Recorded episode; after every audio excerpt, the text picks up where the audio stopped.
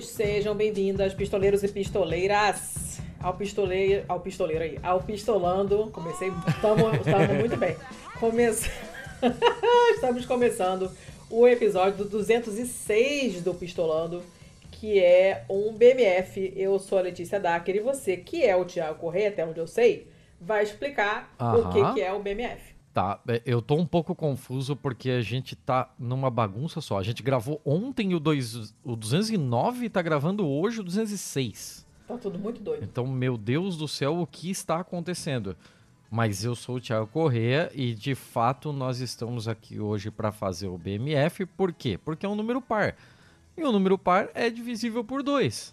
Mas não é sobre isso, é sobre BMF é o nosso cantinho aqui sem convidados hoje para falar sobre notícias que a gente cata por aí. Notícias que você não viu em lugar nenhum, muito provavelmente. Às vezes sim, né? Vai.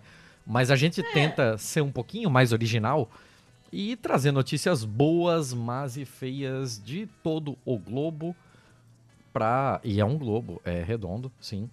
É pra, pra gente poder brincar um pouco, pra gente poder desanuviar. Às vezes a gente tá no meio de umas notícias fodidas, assim, é bom, né? Vamos, vamos combinar que é bom. É bom, é bom, é bom. Dona Letícia, vamos fazer um combinado? Diga. Não pode notícia com Milley hoje? Não, nem, nem passou porque pela minha é cabeça muito... botar Milley. É muito fácil botar, encher. É porque tá muito fácil, é, né? você faz só um, só um fafafã, só um só do Milley. oh, sinceramente, Brito. Mas é, eu sabia, eu sabia que a Xuxa era muito famosa e, e, muito querida na Argentina. Mas eu não sabia que a TV Colosso era tanto. Por que TV Colosso? Caralho, você não lembra da TV eu Colosso? Eu lembro, mas eu não tô entendendo o que, que você tá falando. Porque o Milley governa pelo cachorro, caralho. Nossa, Thiago, tu foi longe pra caramba agora, hein? Porra, eu pensei que eu tava fazendo uma piada Você boa, já fudeu longeão, piada. cara. Eu adorava a TV Colosso, a Priscila. Adorava. Mas eu não ia fazer essa associação, não. Talvez porque eu esteja com sono. Porque talvez porque a gente ficou gravando até quase uma da manhã. Porque talvez a talvez. convidada maravilhosa, daquelas que toca o programa sozinha, tá, foi. Não, é, é, essa eu vou contar. Essa eu vou contar. Até chegar, até chegar uma o gravação. Até chegar o pessoal nem vai lembrar mais. Pode falar. Fizemos uma gravação pro 209 que a Letícia conseguiu fazer a primeira pergunta dela com 56 minutos de gravação. É, esse é o nível. Ai, foi muito bom. Vocês vão curtir, vocês vão curtir pra caralho. Foi excelente, vocês vão gostar. Mas até lá vocês já esqueceram. É... Mas vamos falar do último, vamos então. Falar do último. Que esse tá mais fresquinho na memória. O que, que você quer falar do último? Você vai falar do último. Eu vou falar? Eu puxei e você fala. Mas eu sempre eu que falo, cara. Eu sempre, você sempre pergunta. Caraca. Foi. É porque eu sempre puxo, o que, que eu vou fazer? É, é. Nosso último episódio foi com a Elo Vilela, lá do, do ICL, né? Que a gente uhum. conseguiu gravar com o contatinho do, do York.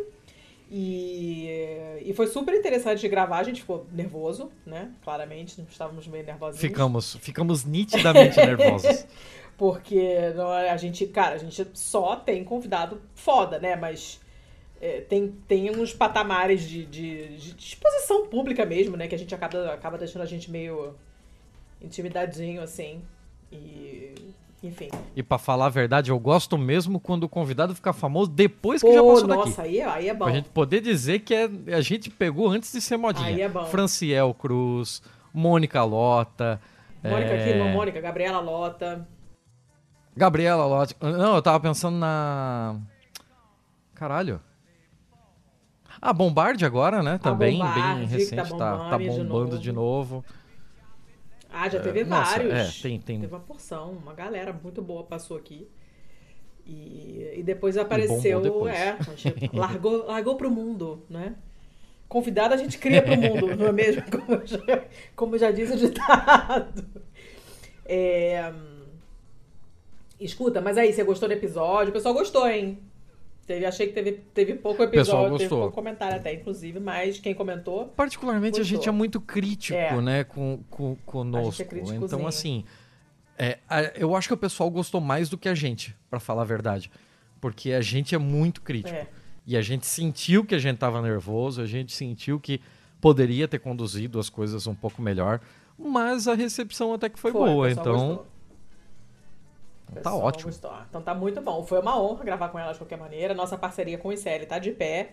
Vocês que se interessarem Sim. pelos cursos que tem lá, que são realmente muitos, tem curso de tudo mesmo de verdade. Ah, não sei fazer nada no Excel. Tem curso de Excel. Ah, quero aprender mandarim, não sei por onde começar. Tem curso de mandarim. Ah, nunca fiz meditação, preciso meditar, senão vou ter infarto. Vai ter meditação. Ah, meu professor de história é ruim, quero fazer o curso de história lá do ICE. Tem, tem tudo. Então, assim, o cardápio é muito amplo, deem uma olhada lá, se vocês se interessarem, quiserem se inscrever, se usarem nosso link, a gente ganha uns quebrados, que é sempre bom, né?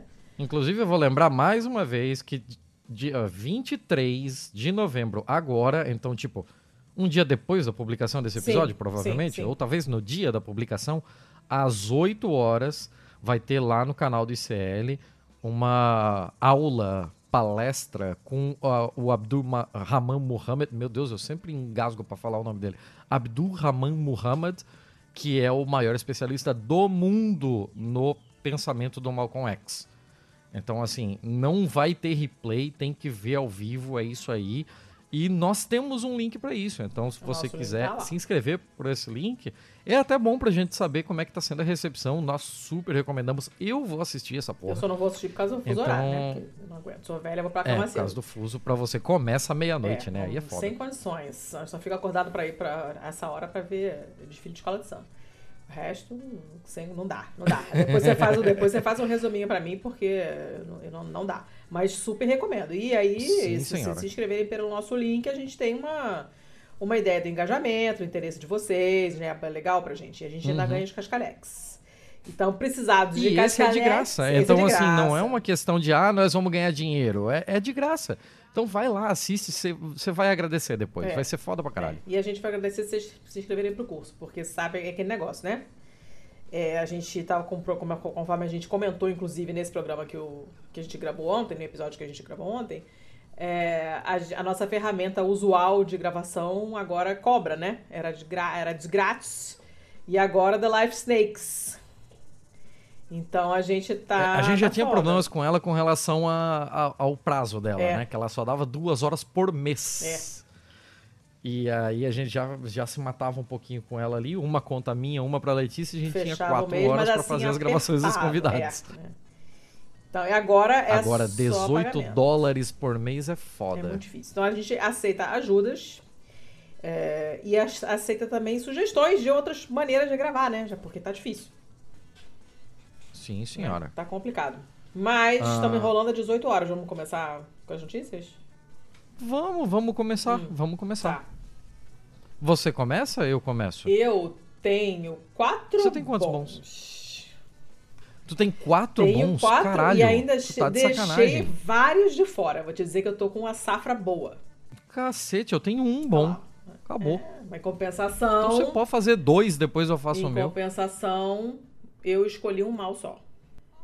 Ah, eu vou ver quantos Porque maus eu, eu acho tenho que aqui. Nesse mas momento, enquanto isso, você vai fazendo seu não bom. tá precisando de muito mais mal, não. Beleza, então vamos começar com uma parada que apareceu para mim ontem, mas que é de setembro. Hum. É uma notícia que, infelizmente, saiu na Forbes, né?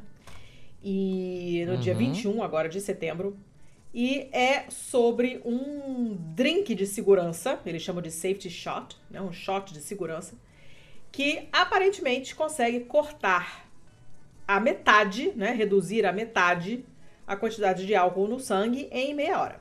Como assim? Pois é. é... Ele, ele, impede que o corpo absorva. Você quer esperar eu ler a é fucking notícia? Calma. Eu tô tentando chutar. As pessoas gostam quando eu chuto é, biologia, é, porque eu sou péssimo. Calma, calma, calma. Presta atenção. O...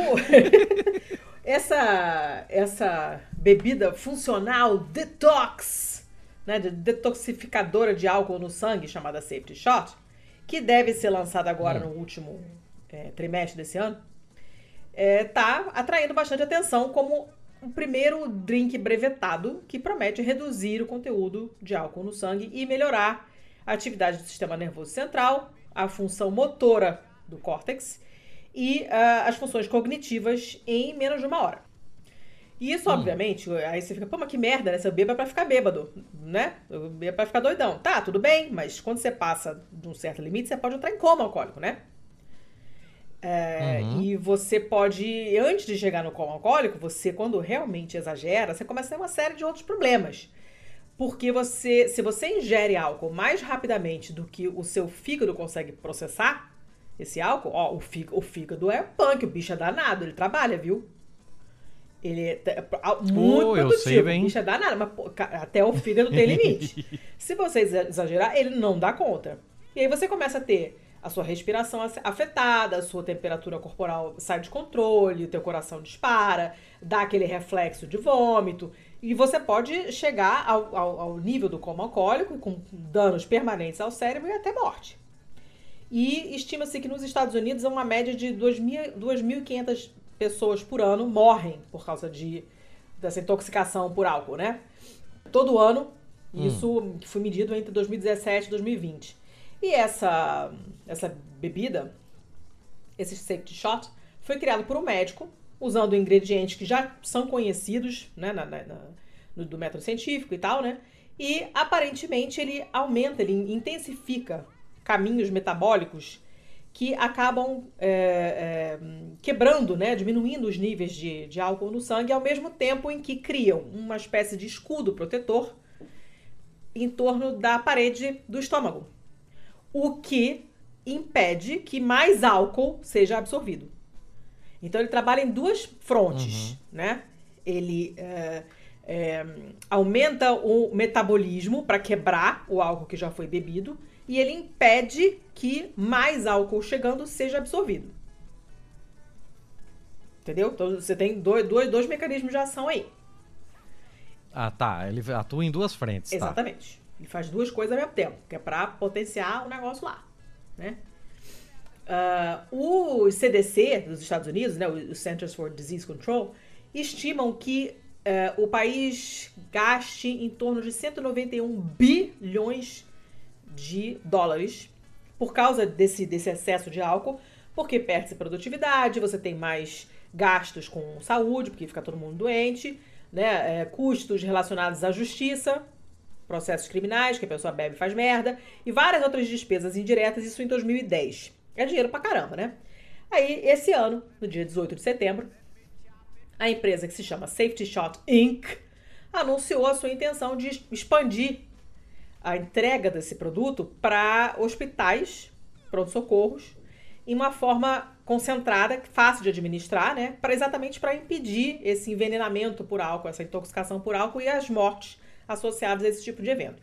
É, eles também dizem que, além de fazer aquelas duas coisas que a gente já falou, também ajuda na reidratação, é, através da seleção de vitaminas naturais, minerais e outras coisas, aí já não sei, mas enfim. Né, o que ajuda o, a pessoa que bebeu a sair do estado de intoxicação e ficar com a mente um pouco mais clara, uhum. né, o que potencialmente pode ajudar a reduzir as idas aos pronto-socorros e, uh, e também mitigar um pouquinho socorros. as consequências negativas desse excesso, esse binge drinking. Né? Lembrando que o álcool ele desidrata, por isso que quando a gente bebe e alterna com água, a gente não fica tão mal assim, né? Porque quando você desidrata, fica tudo concentrado no teu corpo, é ruim. Desidratar é, se desidratar é ruim, bebam água. Uh, e eles estão. É, também a empresa fala que está tentando é, cadastrar uma nova droga, né? Como no, no FDA, para esse tipo, mesmo tipo de indicação, né? Em vez de ser uma coisa que você bebe, ser um comprimido, alguma coisa assim. E essa é uma empresa chamada uh, Jupiter Wellness. É, a Jupiter Wellness, né, que mudou o nome depois para Safety Shot comprou essa, essa, a patente dessa bebida de uma outra empresa e está, assim, ansiosamente esperando as autorizações todas para poder lançar esse produto que tem potencial para salvar muitas vidas, né? E estão muito animados, obviamente, vão ganhar muitos dinheiros. E criaram uma, uma, uma estratégia multicanal para dominar o e-commerce. Aí tem toda, toda a merda que vem depois, né? Mas tem uma galera já que tá. Uma galera famosa, os esportistas famosos, os atletas famosos que já estão apoiando essa, essa bebida, né? Tipo, é, sei lá, um cara da NFL, um outro cara de artes marciais de Cuba e não sei mais o que. Uma galera aí falando já, querendo doido, uhum. doido todo animado para fazer propaganda, né? E. Uhum. Enfim, é isso. Né? Aparentemente, eles vão ser vendidos em coisinhos, de, conjuntinhos de combos de 4 por 20 dólares, ou então cada lata individualmente por 5 dólares, né? E uh, parece que vai ter uma categoria inteira crescendo aí, que é essa categoria de detox rápido do álcool. Parece que assim, é a novo, novo grito da moda. Entendeu? Ah, bom, bom, bom, é uma coisa muito, muito bom. Boa. Tá aumentando, tá aumentando a demanda de consumidores por produtos para curar ressaca. O pessoal, tá, o pessoal não tá sabendo lidar com a ressaca. Foi-se o tempo que o pessoal enchia o cu de corote e no dia seguinte ia trabalhar, não tá dando mais.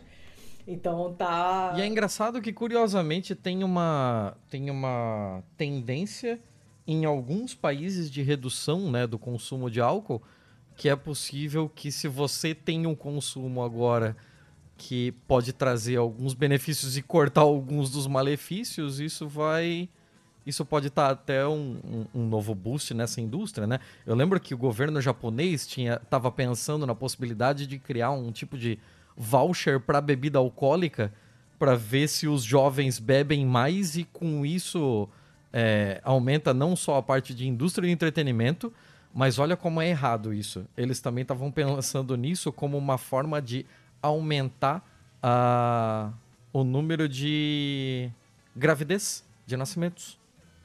Cara, isso é tão errado, mas assim, Japão é, é, é complicado. Japão é. é muito complicado. É. Bom, de qualquer forma é uma boa notícia, porque ficar ruim de álcool e morrer de como alcoólico assim é péssimo. Se puder evitar, né? Se você beber um, um negocinho, conseguir evitar que alguém morra de coma alcoólico, eu já tô bem feliz, né? E bebam menos, porque beber é legal, uhum. mas também é ruim. Então, fiquem espertos. A, a linha é tênue. E era essa uhum. era a primeira. Show de bola. Como você tem um caminhão, pode fazer a segunda. É? Então tá. Então vamos lá. A segunda é uma que foi a Mari que me mandou. É uma notícia da BBC do dia 7 de novembro, agora, então é bem fresca. E fala de cortinas de bolhas para produzir, para produzir aí, para proteger tartarugas marinhas do barulho gerado pelas. Como é que é o nome daquele negócio, meu Deus do céu? As coisas lá, a torre de, de energia eólica. Caramba! Cortina de bolhas não era um ataque de algum Pokémon? Rapaz, já não, já não sei. Não presto a menor atenção nessas coisas. A, meu, a minha pira com Pokémon é colecionar bicho. É, preencher o álbum. Então o resto eu nem olho. Mas, é, enfim, essa, a, a, a, produção de energia eólica é, vem aumentando cada vez mais né, na, na Europa, principalmente no Mar do Norte, no Mar Báltico. Aqui Portugal trabalha muito com energia eólica. No Brasil queriam começar a uhum. investir pesado nisso também. E aí surge todo o lance do impacto ambiental, né? Porque, cara, um bagulho daquele tamanho, rodando né? Vai morrer um monte de pássaro, faz um barulho do cacete, treme tudo, vai perturbar o radar lá, o sonar dos bichos marinhos. Né? Tem muito potencial para dar merda, né? Mas uhum. essa, aparentemente, é a solução de um desses problemas. Um dos problemas eram as tartarugas, que ficavam loucaças com o barulho, que é muito, muito, muito intenso, o barulho é, embaixo d'água, né? Desorientadas. Ficavam doido, loucaças, perdidinhas da Silva. E na última década, parece que essa invenção, que portanto não é tão recente assim, mas começou a se espalhar mais recentemente, é, foi aparecendo nos, nos mares, principalmente do norte da Europa, que é chamada cortina de bolhas. Que funciona, como diz o artigo, como, mais ou menos como uma banheira de hidromassagem gigante. Né? Uma jacuzzi gigante. Uhum. E o que, o que acontece? Colocam uma mangueira enorme, a mangueira claramente não a árvore, coitada da mangueira, mas uma mangueira de tomar banho de mangueira, uma mangueira muito grande, cheia de furo. Ela é colocada no fundo do mar, em volta da área onde fica a turbina de, de energia eólica, e ar é mandado, é bombeado para dentro desse, dessa mangueira. E aí sai uma cacetada de bolha dos buracos, obviamente sobem para a superfície, que é o que bolhas fazem, e acabam formando essa espécie de cortininha mesmo, que isola essa zona em termos acústicos. Né? E uhum. um país pioneiro nessa tecnologia foi a Alemanha, que tem uma espécie de, de tartaruga que estava é, é, sob risco de extinção. É, un, é a única. Não é, eu estou falando tartaruga e estou falando tudo errado, não é tartaruga, é golfinho. É, Caralho! É. Totalmente, Totalmente diferente. diferente. É, é a única espécie de cetáceo que vive ali naquela região do, do, do Mar do Norte e do Mar Báltico. E essa cortina foi desenhada especificamente de acordo com as necessidades dessa, desse tipo de golfinho. E o resultado foi que o barulho dessas, dessas torres de energia eólica acabou caindo para um nível que é considerado seguro para essa espécie, de acordo com a, a, pesquisa científica, né? Tem um, um esse efeito de uhum. abafamento do som, acaba podendo provavelmente também beneficiar outros mamíferos marinhos que são vulneráveis a esse tipo de barulho, tipo foca. A real é que ninguém gosta de desses barulhos, né? Então, assim, provavelmente vai beneficiar mais um monte de bicho que tá de saco cheio de ficar ouvindo hum, o dia inteiro, né? É, e, então, conforme vão construindo cada vez mais fazendas né, de, de, de vento offshore, para tentar reduzir as emissões de gás carbônico né, e, e, tentar reduzir o aquecimento global, você tem países como a Holanda, a Alemanha, a Dinamarca, a Bélgica, que estão uh, aumentando cada vez mais o número dessas, desses sistemas de, de energia eólica e isso resulta nessa, nesse impacto ambiental muito grande. Então, essa, essa, essa cortina de bolha é bem legal, assim, né?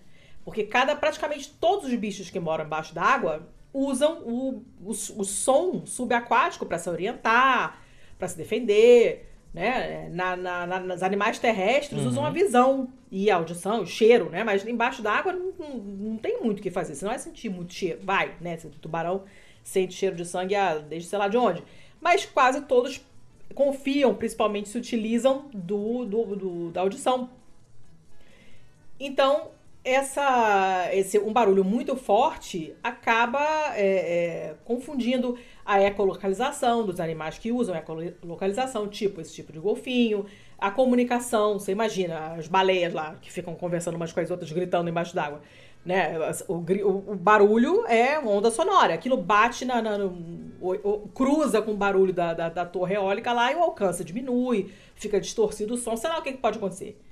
Mas, obviamente, não dá certo, né? Então, é, é uhum. para evitar que esses bichos fiquem perturbados das ideias e desorientados, essas cortinas de bolhas, que são, na verdade, um, um princípio muito simples, né? Porque o som é, viaja mais rápido na água do que no, no ar, né? Porque já que o ar e a, e a água têm é, densidade diferente, quando as ondas sonoras batem nessa cortina, elas ficam mais lentas, elas quebram, elas, elas rebatem quicam contra as bolhas, né? Perdem energia, então o, sol, o som que chega até o outro lado é muito menos intenso do que o que é, do que o que Sim. saiu, né? Do que foi emitido inicialmente. Uhum. Então essas, essa tecnologia, apesar de na verdade muito simples, ela acaba resolvendo bastante o problema. No fundo, no fundo, é basicamente o que a gente usa também. A gente chama de espuma, né? Sim, sim. Só que não tem alguma coisa é, gerando em, bolhas de ar, né? Uma coisa estática que está lá, o material que a gente cola na parede. Mas se a gente fosse fazer uma cortina de ar, é, não seria exatamente o mesmo efeito, porque seria ar com ar, né? Aqui no caso o que faz a diferença é ar com água. Né? Mas o, a ideia é a mesma, de criar uma barreira física, só que no nosso caso o que a gente usa é uma coisa estática uma caixa de ovo colada na parede, e ali no caso é uma mangueira que está ativamente bombeando é, ar para dentro dessa mangueirona gigante. A instalação desses negócios, claro, dessas torres, ela é toda muito barulhenta, né? E a instalação uhum. desse sistema também é barulhenta. Você tem que tirar é, um monte de coisa que vocês vão encontrar no fundo do mar, inclusive bombas da Segunda Guerra Mundial, então, para você tirar essas coisas do fundo, você tem que usar explosões controladas, mas que geram barulho. Depois você tem que colocar um pilarzão lá, que para você conseguir enfiar aquilo lá no fundo, você tem que usar um, um monte de, de ferramentas que fazem um barulho do cacete. E ali você monta a turbina, né? Então todo todo o processo ele já é muito barulhento, já é muito perturbador para os bichos que estão ali em volta. Se você conseguir que pelo menos o funcionamento deles depois seja um pouco menos horroroso, já é uma boa coisa, né? E, e a gente sabe uhum. que, uh, que, essa, essa, que essa coisa da, da energia eólica é um negócio que a gente. é uma saída que é super interessante do ponto de vista de emissões atmosféricas, mas que tem. atmosféricas, mas que tem uma série de outros problemas, tipo esse impacto ambiental do barulho e de né, matar pássaro, essas coisas todas, né? É, é isso. A, a, gente já tem um ótimo episódio sobre energia solar que vocês não ouviram, por favor, ouçam. Estão perdendo, porque sim. é realmente muito bom. E a gente vai ter que fazer um sobre energia eólica em algum momento, assim. Uhum. Que, cara, é, é uma coisa que para mim é muito inconcebível. Como não é possível fazer essa merda ser mais silencioso? Com toda a tecnologia que a gente tem, como é cara, é possível? Barulho, barulho é um negócio muito. É, é, um negócio que sempre me deixou bolado. Barulho é um negócio doido. Não sei. Não sei. Eu sei que, coitado, as focas, os golfinhos, eles realmente não gostam, eles fogem, alguns ficam surdos permanentemente, não é legal. E então reduzir esse, esse barulho é uma boa, assim, né? Tem, tem empresas que já estão aplicando cortinas duplas. Dois anéis de tubos, né? Dois anéis de mangueirona gigante em volta da, da instalação lá da, da, da torre, né? A uma certa distância uhum. calculada, uma da outra, que é para realmente impedir que esse barulho se se expanda pro, pro, pro mar ali ao redor, né? E, uhum. e é isso. Mas eu achei legal, assim, o artigo é bem longo e bem é, bem detalhado, assim, fala um monte de coisa da, das... Ele, da, da, eles falam de quanto é a redução, não? Ah, devem falar, mas eu pulei, porque eu não gosto de número. Não sei te dizer. então tá, oh, então tá. Depois eu dou uma olhada. Aqui, aqui, aqui, nossos dados mostraram uma redução do barulho de mais de 99% a uma distância de 750 metros. Caralho! Aham. E em alguns hum, casos pô, não detectamos nenhum barulho a, a uma, uma distância de alguns quilômetros. Né? Legal, legal, legal. Muito bem. Aí fala umas paradas de escala logarítmica aqui, que eu não sei nem o que é de comer. Né? Minha relação com a escala logarítmica é igual a sua relação com a enzima. É a mesma coisa. Não sei o que é, nem para que serve, nem se é para comer, nem se é bicho. E não quero saber também. É de que reino a enzima? Eu não sei. Ah, enzima? Enzima não é de reino nenhum. enzima é ser vivo ou não? Não, não é ser vivo. É substância? É proteína. É substância só, Enzima, né? enzima é, é proteína, é uma molécula. Proteína é substância. É. É. Molécula. Tá. São moléculas. Tá. É. E, mas aí, aí entra no outro babado. que, novo, entra no babado dos prions, que fazem um monte de merda, mas também são vivos ou não são vivos. É uma, uma discussão muito interessante. Mas enfim, chega, era isso, acabou.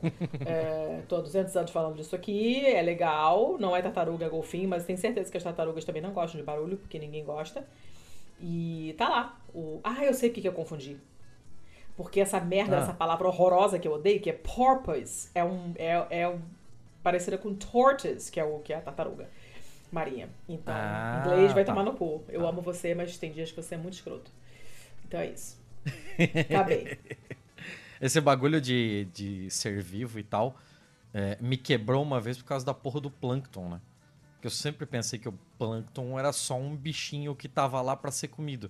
Aí eu descobri que tem fitoplâncton e zooplâncton. Sim, Aí, de porra, de... por que, que não deram dois nomes diferentes, Porque caralho? Porque são muito parecidos, só que um é bicho, outro é planta. Ai, que saco É parecido. Isso. Pra mim é tudo bicho. Não. Mas vamos lá, vamos falar de outro bicho aqui. Vai. Vamos falar do bicho homem. Eu gosto de bicho, não bicho homem já é menos. É mais complicado. É, Vai. Essa notícia. Tem certeza que é uma boa notícia? notícia da Quanta Magazine, que virou figurinha carimbada aqui já, né? É, 14 de novembro da Animalcore. Essa daqui é interessante, porque até porque a gente tem vários papaises e mamães de primeira viagem no, nos nossos grupinhos. Uhum. E essa daqui serve para nossa pistocrash, né? Sim. Seguinte, durante a gravidez, uma falsa infecção protege o feto. Ah. Olha, olha que pira. A gente levou um tempasso para desenvolver a vacina, né? As primeiras vacinas são do século XVIII ou XIX. E aparentemente o nosso corpo sempre fez isso, assim, ó. Olha a pira. Ela começa aqui falando uma, uma alegoria de tipo quando você quer fingir uma febre para os pais, né? Quando, quando você era criança, é. parecia um plano muito engenhoso. Você pega um pouco de água quente, borrifa na cara, cambaleia na cozinha, solta uns gemidos E aí depois a, a mãe dá uma, um toque na testa corada e você convence seus pais a não ir pra escola aquele dia. I'll be home at six sharp. If you need anything, call.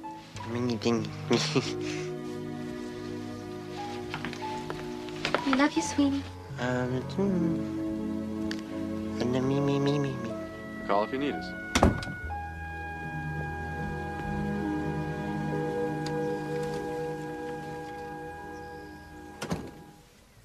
They bought it. Incredible. One of the worst performances of my career, and they never doubted it for a second.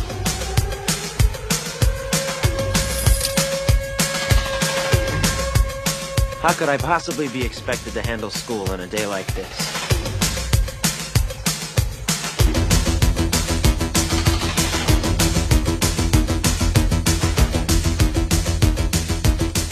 This is my ninth sick day this semester.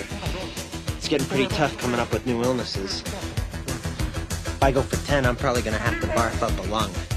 So I better make this one count. The key to faking out the parents is the clammy hands. It's a good non-specific symptom. I'm a big believer in it. A lot of people will tell you that a good phony fever is a deadlock, but uh, you get a nervous mother, you could wind up in a doctor's office. That's worse than school. You fake a stomach cramp, and when you're bent over, moaning and wailing, you lick your palms. It's a little childish and stupid, but then so is high school. Life moves pretty fast. If you don't stop and look around once in a while, you could miss it. Não importa o quão elaboradamente, é, o quão elaborado e planejado seja esse plano, essa teatralidade provavelmente não era tão persuasiva como você esperava. Mas uma nova pesquisa publicada nesse verão na Cell Host and Microbe é, sugere que muito antes do nascimento, uma tática semelhante ajuda no desenvolvimento dos seres humanos e outros mamíferos a realizar um uma, uma tática mais convincente. Né? O estudo mostrou como a placenta usa um truque molecular para fingir doenças.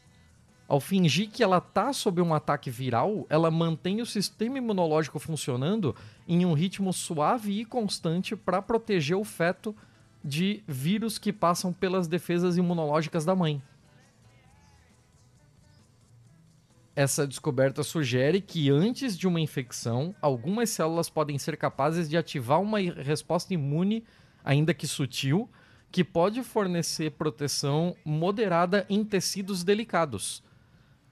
A ideia de células é, de ativarem essas defesas imunológicas preventivamente, abro aspas aqui, viola muito uma das visões que os imunologistas têm, diz o Jonathan Kagan, que é imunobiologista do Hospital Infantil de Boston e da Harvard Medical School, que não teve envolvido no estudo. Ele foi entrevistado como uma pessoa de fora, né? É, de fora do estudo. Pessoa que é, leu como entendeu. As... Isso. como as, digamos, armas né, imunes antivirais podem destruir os tecidos, as células normalmente as ativam apenas quando tem uma ameaça é, de infecção ativa. Uhum. Porque senão ela pode acabar fazendo mal. Então, uma vez que a infecção está é, limpa, essas armas são desligadas o mais rápido possível. Mas a placenta quebra essas regras, de acordo com a nova pesquisa. De, é, de alguma forma, ele liga as defesas antes que elas sejam necessárias e depois as deixa sem se machucar, é, sem machucar o feto. Ah. É, ele protege, mas não danifica. Diz aqui a Hannah Tottery Jane, que é professora associada de farmacologia molecular da Universidade do Sul da Flórida e principal autora do novo artigo. A evolução é muito inteligente. hum, uh, a controvérsia. A Tottery Jane aqui, ela falou que o... Uh, como é que eu vou traduzir esse caralho aqui? Que, que presumidamente, né, a, a placenta. É, é, eles achavam que a placenta fazia isso por acidente, por entender uma infecção que não está lá. Como se fosse quase como uma doença autoimune, né? Uhum. É, imagino eu. Hum.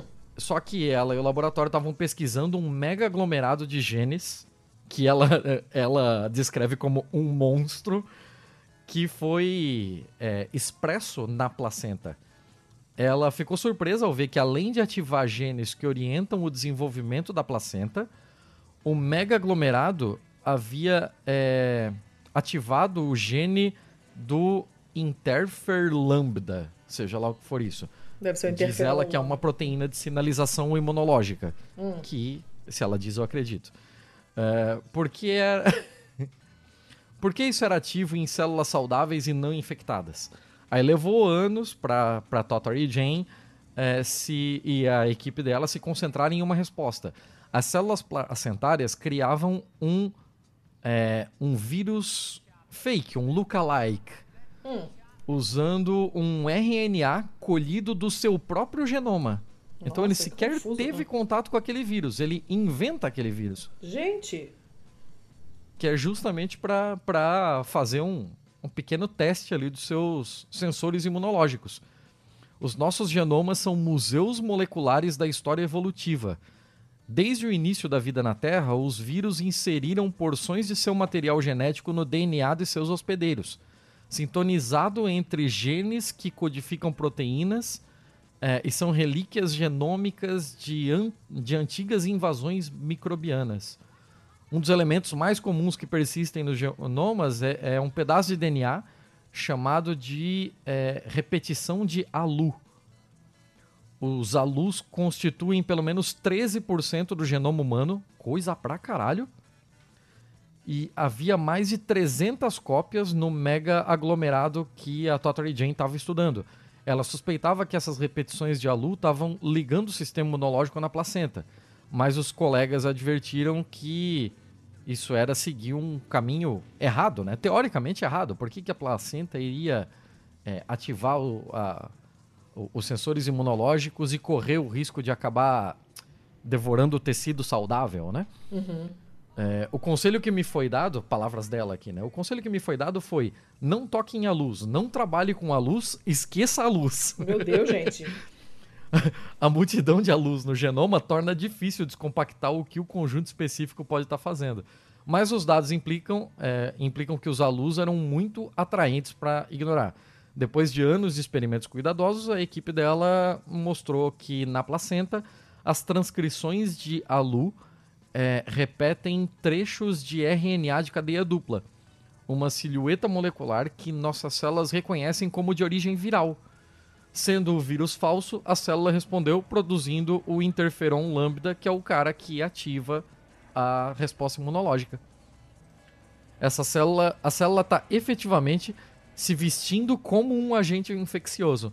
O resultado é que ele se convence de que ele está infectando e depois opera como tal. Muito louco isso aqui. Muito.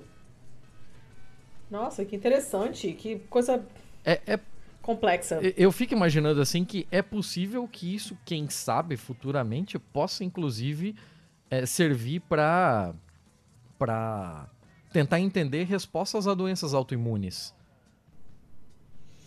Não sei, cara.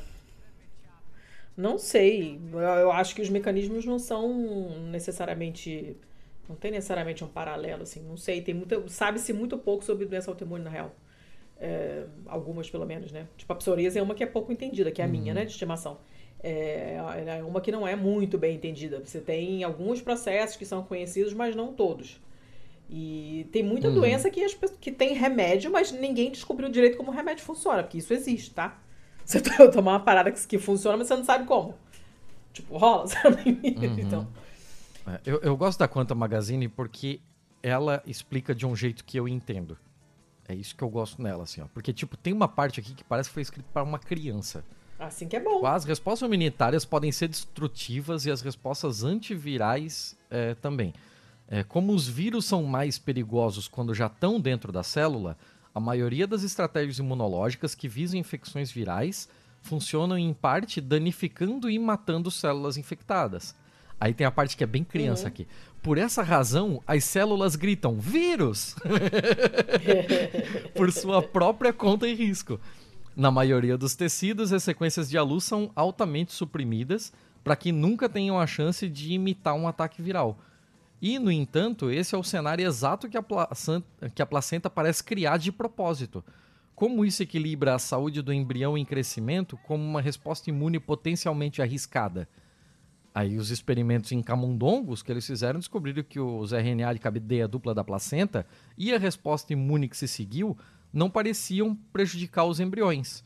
Em vez disso, eles protegeram os embriões da infecção por Zika. Hum, que é uma desgraça de vírus. As células placentárias foram capazes de dar a, a linha, né, dar, dar o comando ali, conferindo proteção aos embriões sem dar uma resposta imune autodestrutiva só porque elas chamaram as defesas mais suaves. Pô, boa, hein? Loucura, né? Boa. É, o, o, que, o que a gente. Quando a gente tá, tá, com alguma doença infecciosa, né, e tal, os sintomas, assim, né, aquela febre, aquele cansado, né, isso é resultado da, da, da, porradaria que tá rolando aí com o teu sistema imunitário e, e, e o microorganismo.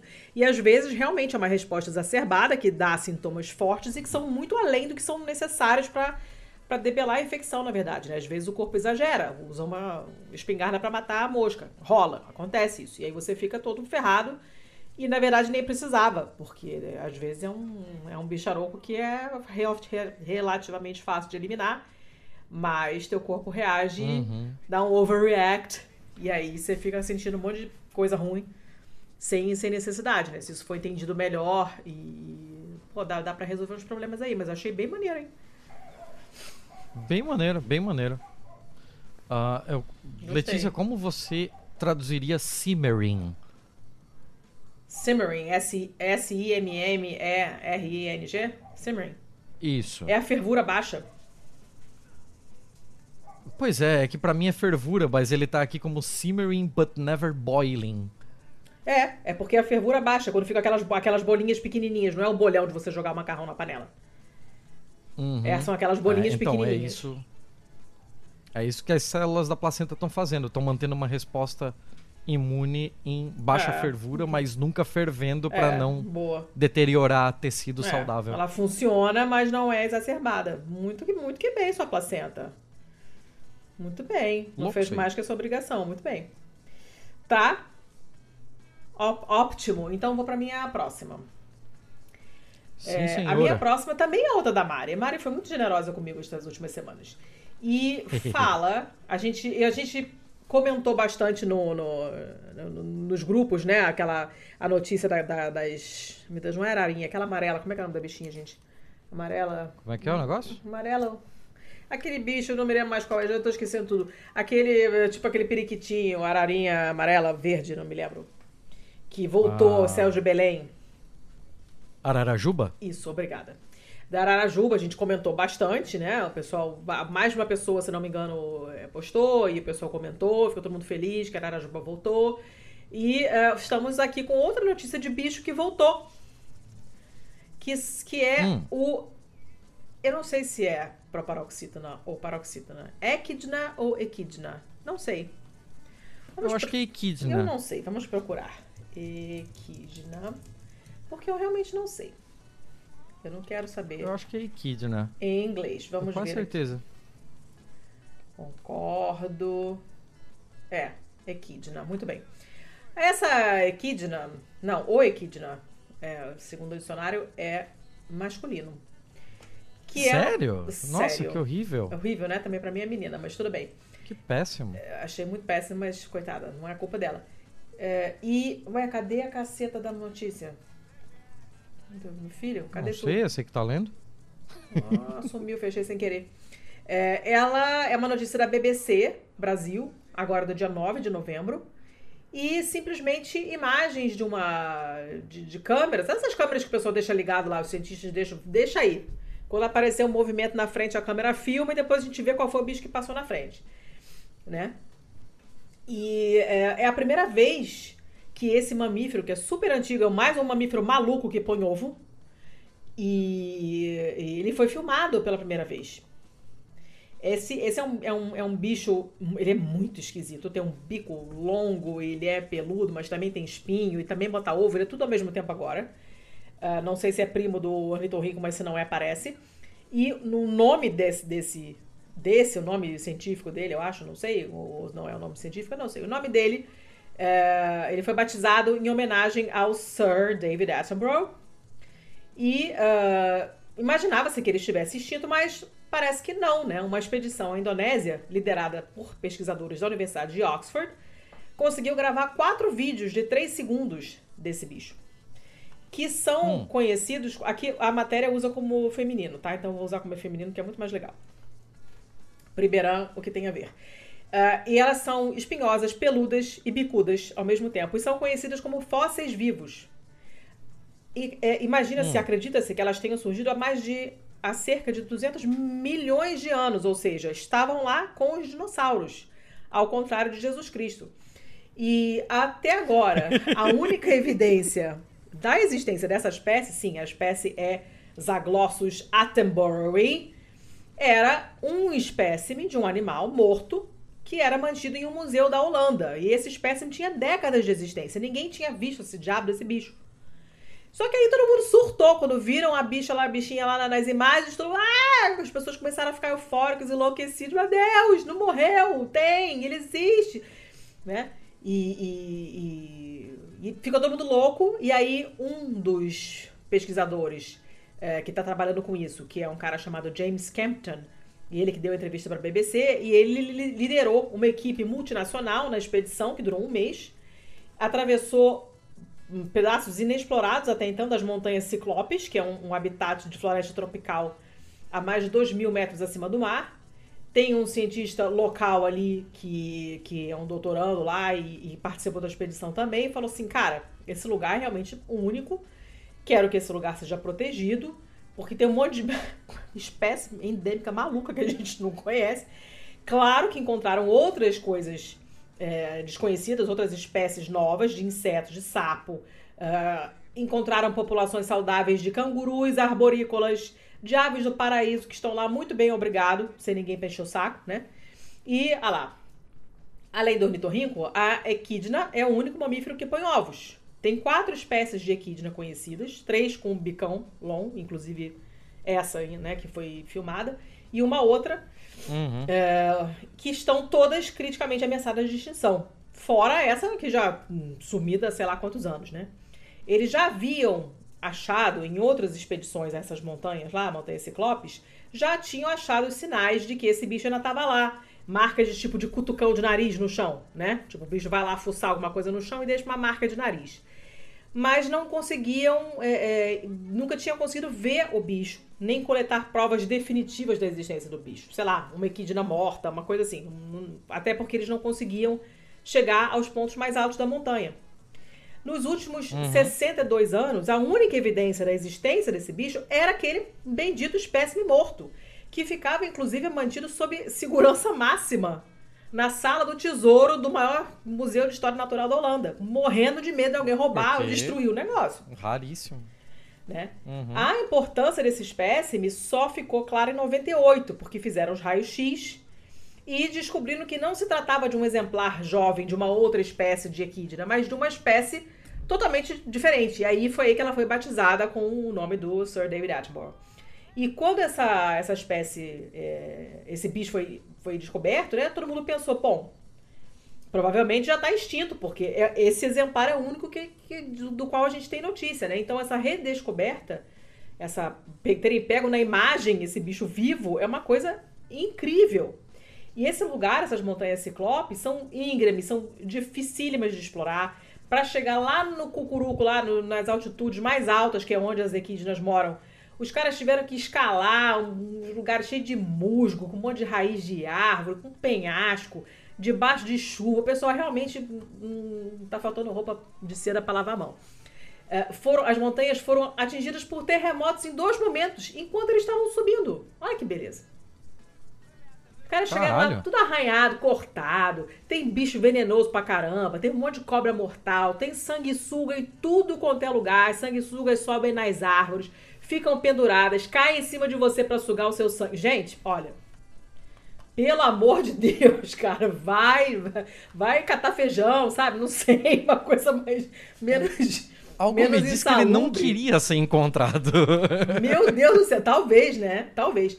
Mas conforme eles foram chegando nas partes mais altas, eles, cara, foram notando que realmente tinha muita espécie nova, né? E aí um dos, dos, dos pesquisadores, né, que participaram, né, é, falou que é um grego, o nome dele nem é grego, na- nada grego, Leônidas Romanos Davraноglou, que é um grego especialista em insetos. Ele falou, cara, a gente tava rindo feito uns bobos, assim, o tempo inteiro, porque era tudo assim, ih, isso é novo, ih, nunca ninguém viu isso aí não, ih, caraca, não acredito que eu tô vendo isso, porque era o tempo todo era novidade, Caralho. né, era coisa rara, coisa nova, coisa que nunca tinha sido descoberta antes, mu- muito maneiro. Eh, Esse grego, no caso, ele quebrou o braço na primeira semana da expedição já, logo de cara, mas continuou lá, total Highlander, coletando a amostra e identificou várias dezenas de novas espécies de insetos, acham que existem muitas, muitas outras. Foi encontrado um novo tipo de camarão terrestre. Explique essa, Teu. Camarão terrestre? Cara, Tem isso? É, Tô sabendo disso agora também, tô mais perdida que o grego. E ah, um sistema de cavernas, que também era desconhecido. Ah, Caralho. e uma das dificuldades de subir essas montanhas é que pro povo papua, elas são sagradas. Então, tipo, me deixa. Você não quer incomodar a montanha, né? Você tem que cuidar dela, não encher o saco da montanha. Mas aí eles foram lá, trabalharam com a população local, aceitar que tinha pontos das montanhas em que eles não podiam ir, acabou. Outras zonas pelas quais eles precisavam passar sem falar nada, quietinhos, de boca fechada, né?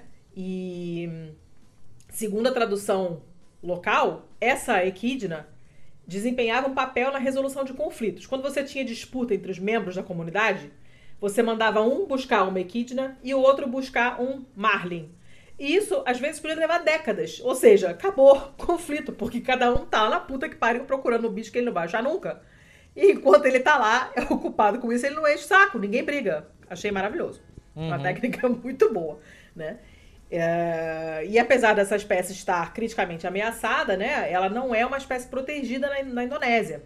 Então você redescobrir esse bicho, entender que ainda está vivo e que, portanto, é necessário fazer um esforço para que seja preservado, pode ajudar a, a, a, a dar uma cutucada na Indonésia e falar, minha filha, bota uma lei aí para proteger esse negócio, vamos, vamos dar um jeito, né? De aumentar essa população, que eles não sabem o tamanho da população, porque nem sequer sabiam que o bicho estava vivo. Imagina se vão saber quanto é de Não quantas deu pra pessoas fazer um censo ainda? quantas pessoas tem nessa turma, né? Não sabe. e, e considerando que uma grande parte dessa floresta ainda não foi explorada, o que será mais que tem ali que ainda não descobriram? Né? Então, vão usar agora essa equidna como um símbolo do que é necessário proteger para garantir que descobertas possam continuar a ser feitas, enfim, e estudo, as coisas continuam a ser bem estudadas. Achei muito legal. Esse bicho ele é muito esquisito. Ele é muito estranho.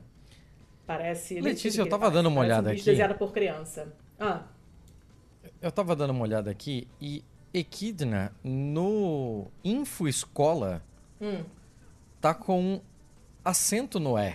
É Equidna. olha lá. Olha, dicionários, É, não, não sei. Resolvam. Não sei. Vamos perguntar pra turma do Dício lá. sabe? E Equidna, é, olha que bagunça. Essa porra é um mamífero. O nome é grego e significa víbora. E essa porra era uma criatura na mitologia grega, é, com torso de ninfa e cauda de serpente. E ela é, inclusive, a mãe do Cérbero. Você tem certeza que tá procurando a coisa certa? Tá muito esquisita essa associação. Não tem nada a ver. Tá aqui. A única, Equidna. olha, tem duas coisas de grego nessa história, que é o cara que quebrou o braço na primeira semana e as montanhas se chamarem montanhas ciclopes. Mas o que que serpente tem a ver com a história, eu não sei. Tudo bem que ela tem um narigão. Mas confundir Não com sei. serpente Eu, eu sei que o, o, o nome dela significa víbora em, em grego.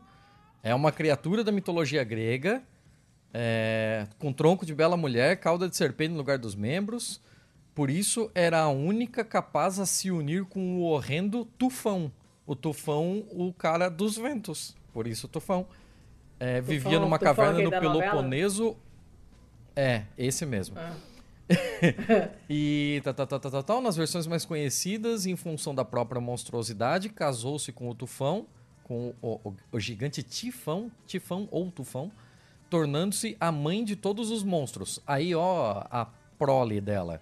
Cérbero, o cão de três cabeças, que guardava o Hades. Ortrus, o cão de guarda de Gerião, de duas cabeças.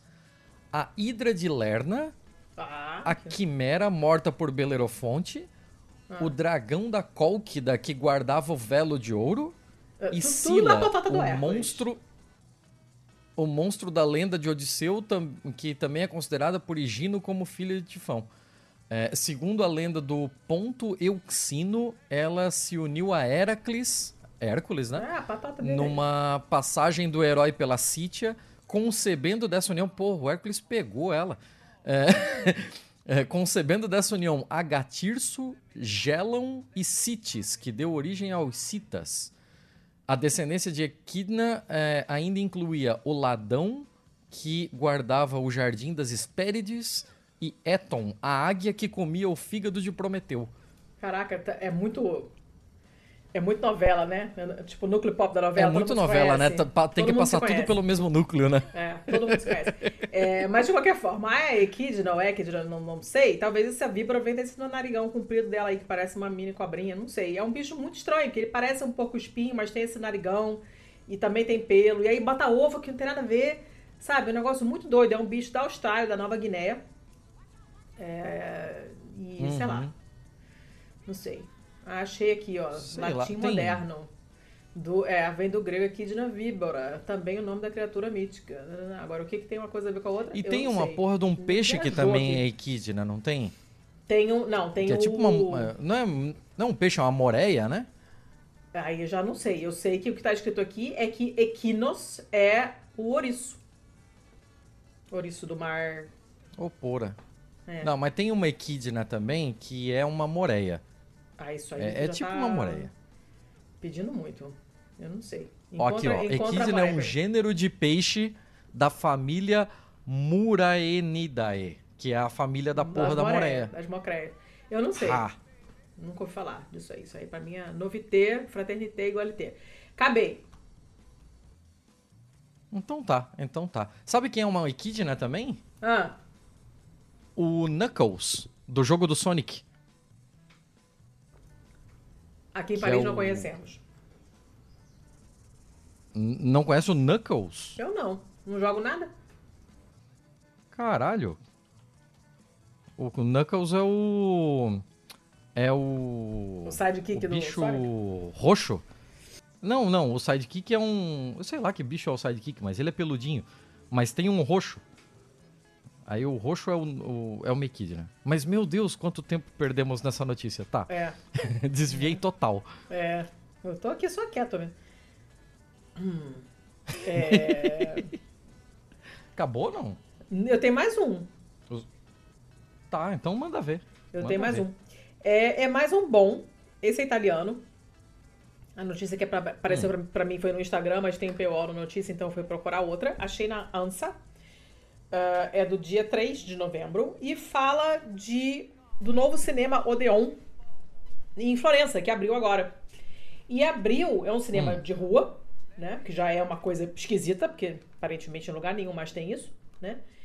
E abriu agora no dia 4 de novembro esse, esse cinema que se chama Giunti Odeon, que é- virou uma livraria, livraria e cinema. Além de cinema Hum. barra teatro. E fica dentro dessa sala histórica, que é linda, é muito, muito bonito. Eles eh, restauraram totalmente esse Palazzo dello Strozzino. E foi uma família chamada Germani que administra o cinema desde 1936. Eles fizeram uma colaboração com a, a, a editora Giunti, por isso o nome do, do lugar é Giunti Odeon. E agora virou um espaço de 1.500 metros quadrados que tem livro, cinema, música, arte, teatro. Essa sala cinematográfica tem duas telas, ah, que uma é para passar filme à noite mesmo, na- na- nas sessões da, da, da, da tarde e da noite, né? E uma parede de LED para ser usada como projeção durante o dia. E uma livraria que funciona nos espaços dali da plateia ali embaixo. É muito maneiro, assim. A foto é bem legal. O lugar é lindo. Eu tô doida pra conhecer. É, e a programação cultural vai de apresentação de livros, é, encontros com convidados italianos internacionais, mostras de arte, é, concertos, leitura em voz alta de poesia, de literatura, laboratório de leitura para criança, uh, o cinema, que tem 198 poltronas, vai fazer uma coisa que é uhum. muito rara na Itália, que é ter sessões em língua original e com legenda. Tá? E também vai ter um espaço uhum. dedicado ao estudo e à leitura como uma biblioteca, praticamente, né? Também tem um café, restaurante, óbvio que ia ter comida, né? Já tinha antes da, da passagem a, a, a Giunti Odeone, vai ficar onde já era antes, no café do cinema, digamos assim, né? Uh, a cada seis semanas eles vão colocar uma nova mostra de artistas contemporâneos também. E vai começar com um pintor que obviamente não conheço, tal de Massimo Giannoni, uh, no dia 10 de novembro. A inauguração oficial foi agora no dia 4, com o presidente da Giunti Editore, uh, o presidente da região toscana, o prefeito de Florença, uh, a superintendência de arqueologia, belas artes e paisagem da cidade de Florença. Foi geral porque o prédio realmente junta tudo, né? Tem muita história e é muito bonito e vai é, é, ser usado para várias coisas diferentes, né? No, no, no, ramo da cultura. Então chamaram uma galera lá para participar. E vai ser bem legal, porque uhum. vai ser mais do que um cinema, vai ser mais do que uma livraria, vai ser. A, a ideia é que seja um espaço aberto ao diálogo entre as muitas vozes da cidade, vozes nacionais, porque vai aparecer gente da Itália inteira. Um lugar de encontro uh, né, como sempre foi na tradição internacional de Florença, que é uma cidade que sempre manteve o comércio com outros países, com outras cidades-estado, então tem uma vocação de, de, de bastante contato com, com, com, vizinhos e não tão vizinhos assim, e a ideia é que esse lugar seja assim também. A foto é muito bonita, eu fiquei com muita vontade de visitar. vou estar tá lá em, em dezembro com meu irmão, se bobear, dá um pulinho lá para ver qual é, porque eu achei lindíssimo. E é uma notícia boa, porque quanto mais livrarias, melhor. Quanto menos cinema de rua fechando, melhor, né? Porra, isso aí é bem legal, né? Tipo, qualquer lugar que sugira ocupação de espaços para uma parada cultural tá tá mais do que certo, né? Ainda mais, pô, sendo um cinema de rua, uma coisa raríssima hoje uhum. em dia, tal, porra. Legal pra caralho. Vou lá visitar. É até impressionante isso acontecer no, num governo como o atual da, da Itália, assim, não sei se eles estão recebendo algum tipo de. Pelo que eu entendi, de... foi uma parceria da prefeitura, que eu não sei de que país, de que partido é, com essa editora, que é uma editora uhum. bem grande. A gente tem livrarias várias no país inteiro, é uma editora muito grande. E, uh, pelo que eu entendi, foi essa parceria público-privada. A Toscana, tradicionalmente, é de esquerda. Mas, nas últimas eleições, vem votando na direita com uma certa assustadora frequência. Só ficou como reduto de esquerda mesmo a região da Emília-Romanha. O resto do país inteiro tem tido votações expressivas pela direita, o que é muito bizarro, porque, gente, a Toscana é assim, é, o, o, espírito toscano é comunista, sabe? É muito bizarro ver isso. É, é, uma região de gente politizada, é muito bizarro. A primeira, a primeira vez que eu ouvi isso, da, dessas votações é, na direita, vindo da Toscana, foi Ai, no podcast gringo, que eu não me lembro mais qual foi, que eu assim, eu parei o que eu tava fazendo, eu tava andando na rua, eu me lembro, eu tava em Curitiba, e eu, parei, sentei, voltei e fui ouvir de novo. Falei, cara, não é possível isso, que coisa maluca, é um negócio muito doido. Mas infelizmente é o que tá acontecendo. Eu não sei a gestão atual, não sei, não, não sei nada sobre a política regional, enfim, da Toscana, não sei de que partido é o prefeito, não tenho ideia. Mas, é, enfim, o importante é que o negócio realmente dê certo, funcione, seja um espaço bacana que aparentemente é o que vai ser. Então, achei que era uma boa notícia, além do prédio ser lindíssimo. Então, super vou lá, em dezembro. Muito que bem, muito que bem. Como é que você tá de notícias ruins, dona Letícia? De ruim tenho uma só. Eu tenho duas, então eu vou começar. Vai. Vamos lá. Vou começar com uma aqui curta e esquisita e desculpa, ela vem da Fox News. Mas. Vamos lá, vamos lá. Olha o que aconteceu aqui. O proprietário de Seattle ele vive numa van enquanto batalha para expulsar o seu inquilino que deve 33 mil dólares e contando. Hum. Essa história é, é muito esquisita em vários tópicos. É, eu tô, tô esperando lá. Você cara- desenvolver melhor pra fazer o meu julgamento. Uhum. O nome do cara aqui, deixa eu pegar, é Jason Roth. É, ele comprou uma casa num bairro aqui em Seattle, no bairro de Rainier Valley, em 2016 e Hum. consertou a casa enquanto alugava quartos para amigos. E, sei lá, se era como roommates e tal, isso daqui tá, tá meio esquisito, alugar quarto para amigo. Mas beleza, é do jeito que tá aqui. Aí ele disse que sempre foram quartos acessíveis, é, disponíveis, é, acrescentando que mesmo durante a pandemia, os inquilinos muitas vezes pagavam adiantado. Hum. É, sempre tinha sido uma experiência positiva. Aí, agora, no início de 2023, ele que trabalhava como aprendiz de mecânico de aeronaves, ele começou a alugar a casa toda para ganhar um dinheiro extra e usar esse dinheiro extra na escola de aviação para tirar o seu brevet. Ah, Isso fez com que ele e o cachorro dele se mudassem para um apartamentozinho menor. Mas o inquilino, que assinou um contrato de arrendamento em março, agora já deve 33.400 dólares em aluguel atrasado, além dos serviços públicos e taxas atrasadas, e não sai de lá. Com esses pagamentos de hipotecas e contas de serviços públicos se acumulando, ele disse que teve que cortar nos seus próprios custos né, e sair do apartamento que ele tinha alugado para si e passar a viver na sua van, porque ele não tinha mais uh, a renda o Rapaz. suficiente para pagar nem o seu próprio aluguel, o que dirá as, as aulas de pilotagem.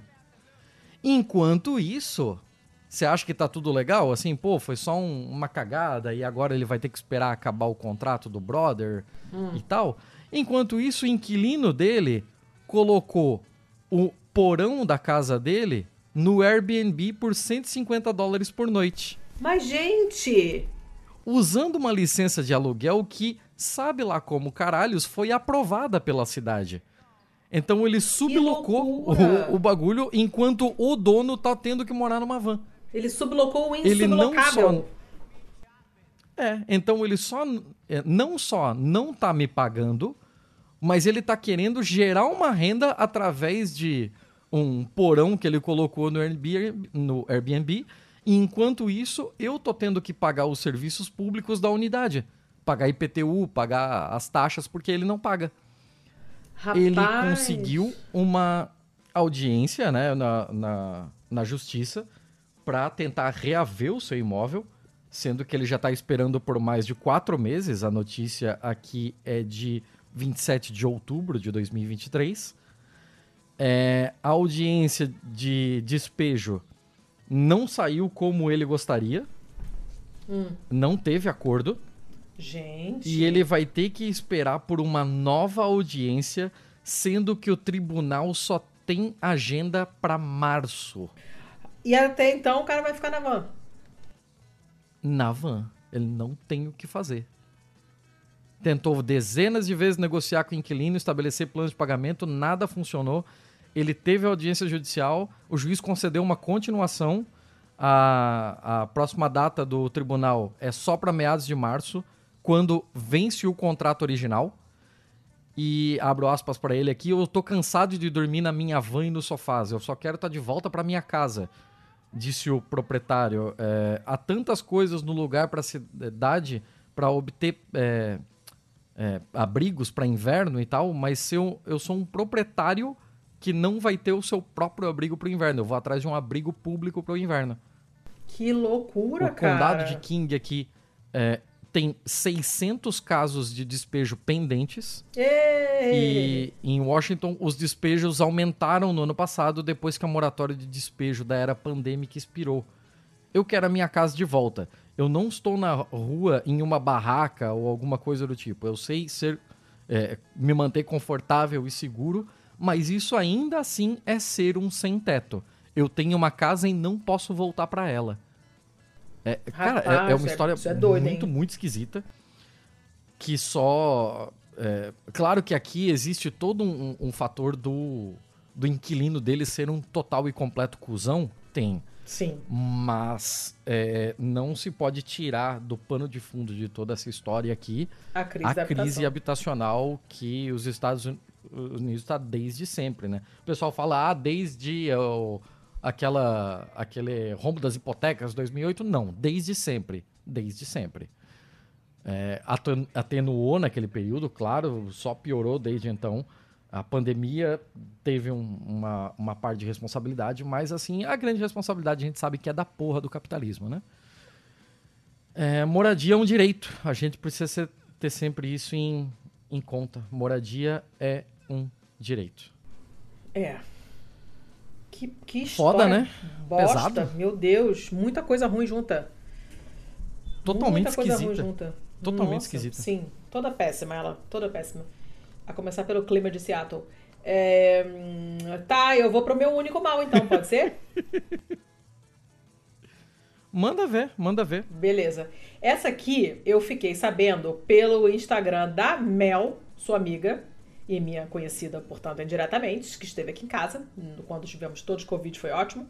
E uh, ela, ou seja, ela não foi, ela não me passou a notícia, mas eu vi no Instagram dela.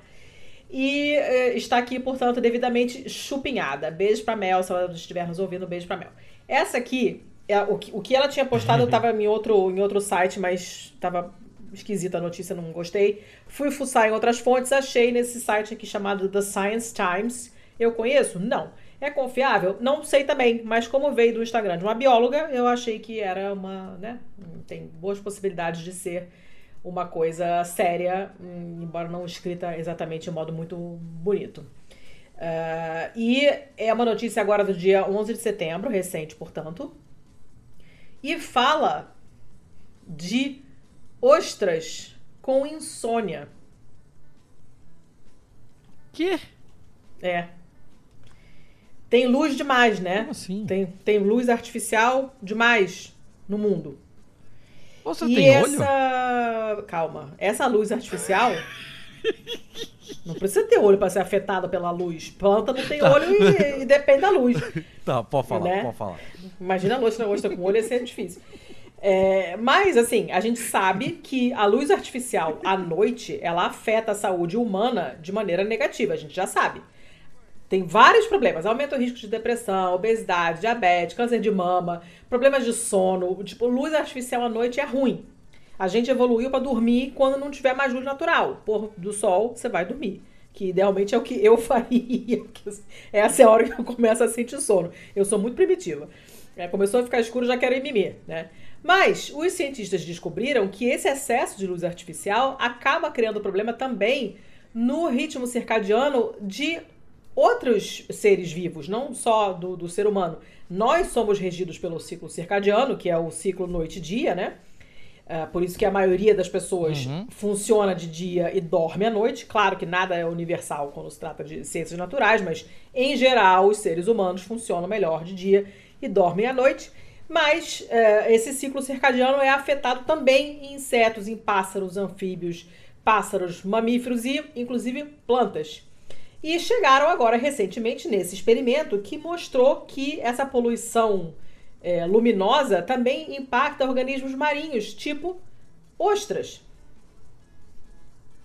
E quem fez esse experimento hum. foi um Centro Nacional Francês para Pesquisa Científica, uh, cuja equipe de cientistas fez uma, um experimento com os efeitos da luz artificial sobre as espécies marinhas. E uh, eles colocaram quatro tanques com ostras do Pacífico em vários aposentos diferentes. Cada um desses tanques foi exposto a uma intensidade diferente de luz artificial durante a noite e compararam as respostas das ostras com as respostas dessas, dessas ostras, né, coitadas, mantidas meio que acordadas com essa luz, com as respostas das ostras que estavam no tanque de controle, onde ficava totalmente escuro à noite. Eles não colocaram luz artificial. Todos os dias de manhã, né, as luzes começam a acender gradualmente no laboratório lá marinho, né, imitando a luz, a luz natural de, do, do, sol que está nascendo. Mas uhum. os, é, o problema é a noite, porque os cômodos, né, as salas onde esses tanques ficavam, eles não ficavam totalmente escuros, porque sempre tinha uma luz lá simulando essa, essa poluição luminosa, né, em vários níveis diferentes. E ao contrário de outros é, outros bichos bivalvos, né, como é, tem uns, uns, tipos de não, não, não de ostras, desses, desses bichos tipo conchinha, né, que tem uns órgãos tipo olho, não é olho, mas um tipo olho. Acredita-se que as ostras consigam detectar a luz usando certos, é, certas manchas, digamos assim, certos pedaços da pele que tem células especializadas. Ainda não sabem, uhum. não, não identificaram essas células, não se sabe como funcionam, eles só acham. Mas descobriu-se que essa luz artificial à noite acaba perturbando. A gente está falando de perturbar bicho hoje o tempo inteiro, né? Falando perturbar a cobra lá, a cobra grego quebrou o braço, porque foi lá perturbar a equidna, e tem o negócio que perturba o, o, o golfinho que não é tartaruga. Aqui agora estão lá perturbando a, a coitada da ostra. E isso altera os mecanismos de alguns genes importantes delas. Inclusive os genes que mantêm o relógio interno. Né? Então, até mesmo um nível muito, muito baixo, o nível mais baixo que foi testado nesse experimento, de luz artificial, é, logo abaixo da intensidade da lua cheia, né? Então, assim, a lua cheia ilumina bastante, né? O nível mais baixo desse experimento uhum. era um nível um pouco abaixo da intensidade da lua cheia, mas já foi suficiente para confundir o ciclo o ciclo ritmo, é, o ritmo circadiano da coitada da ostra. E uma das coautoras do, do, dessa pesquisa, né, a Laura Payton, explica que por causa da ausência de olhos nas ostras, elas só conseguem observar o, é, o só, é, nós só conseguimos observar o comportamento das ostras através do movimento da concha.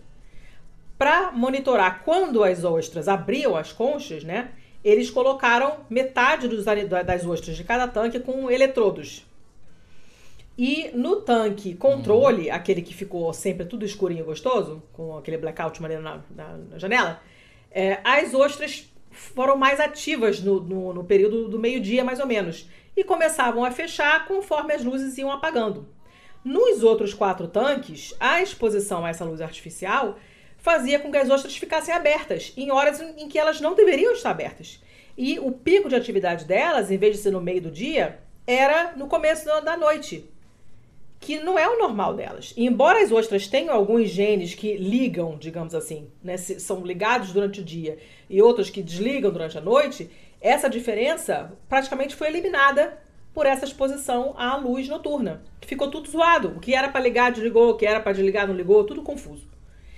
Eles têm um. Essas ostras, né? São, são bichos que têm. Ostra, ostra é bicho, a propósito. É, eles têm um equivalente, ah, um gene. É Obrigada. É um gene equivalente a um gene dos mamíferos que funciona mais ou menos como a produção de melatonina e que normalmente fica mais ativa à noite. E essa equipe de pesquisadores observou que esse gene ficou muito ativo durante o dia, o que eclipsou esse ritmo circadiano normal. Ela estava tão zoada que produzia melatonina durante o dia. E, e, e aí ficou com o pico de atividade ficou mais tarde, ficou tudo zoado. E esse comportamento é exatamente o que acontece quando os humanos têm determinados tipos de insônia. E da mesma forma que acontece com os humanos que dormem mal, tipo eu e você, pode ter efeitos negativos sobre a saúde das ostras, porque elas ficam mais vulneráveis a doenças no longo prazo. Né? É... E o que mais? Aí... Tá, eu, tava, doenças, eu tava pensando no plural. em outra coisa, na verdade. No que, você estava pensando? Eu, eu tava pensando mais que ela manter a concha aberta deixava ela mais vulnerável a predadores. Cara, eu nem sei se, se isso foi estudado. Eu acho que estavam nessa pegada meio de. É, é, é, parecer com, com. fazer um paralelo com os humanos mesmo, né? Pra ver se todo mundo se fode com a falta de sono, com o sono ruim, que nem a gente, né? Entendi. E, claro, tem outros bichos que ficam mais vulneráveis, tem outros bichos que não conseguem é, se reproduzir, porque é, é, é começam a, a, falar, cantar, uh, chamar as colegas, as namoradas, os contatinhos em horários em que o contatinho não está disponível, porque não é o horário para o qual ele evoluiu para estar tá disponível. E aí você tem problemas na, na, na quantidade, de, da, no tamanho da população, né? Porque a reprodução deles fica afetada.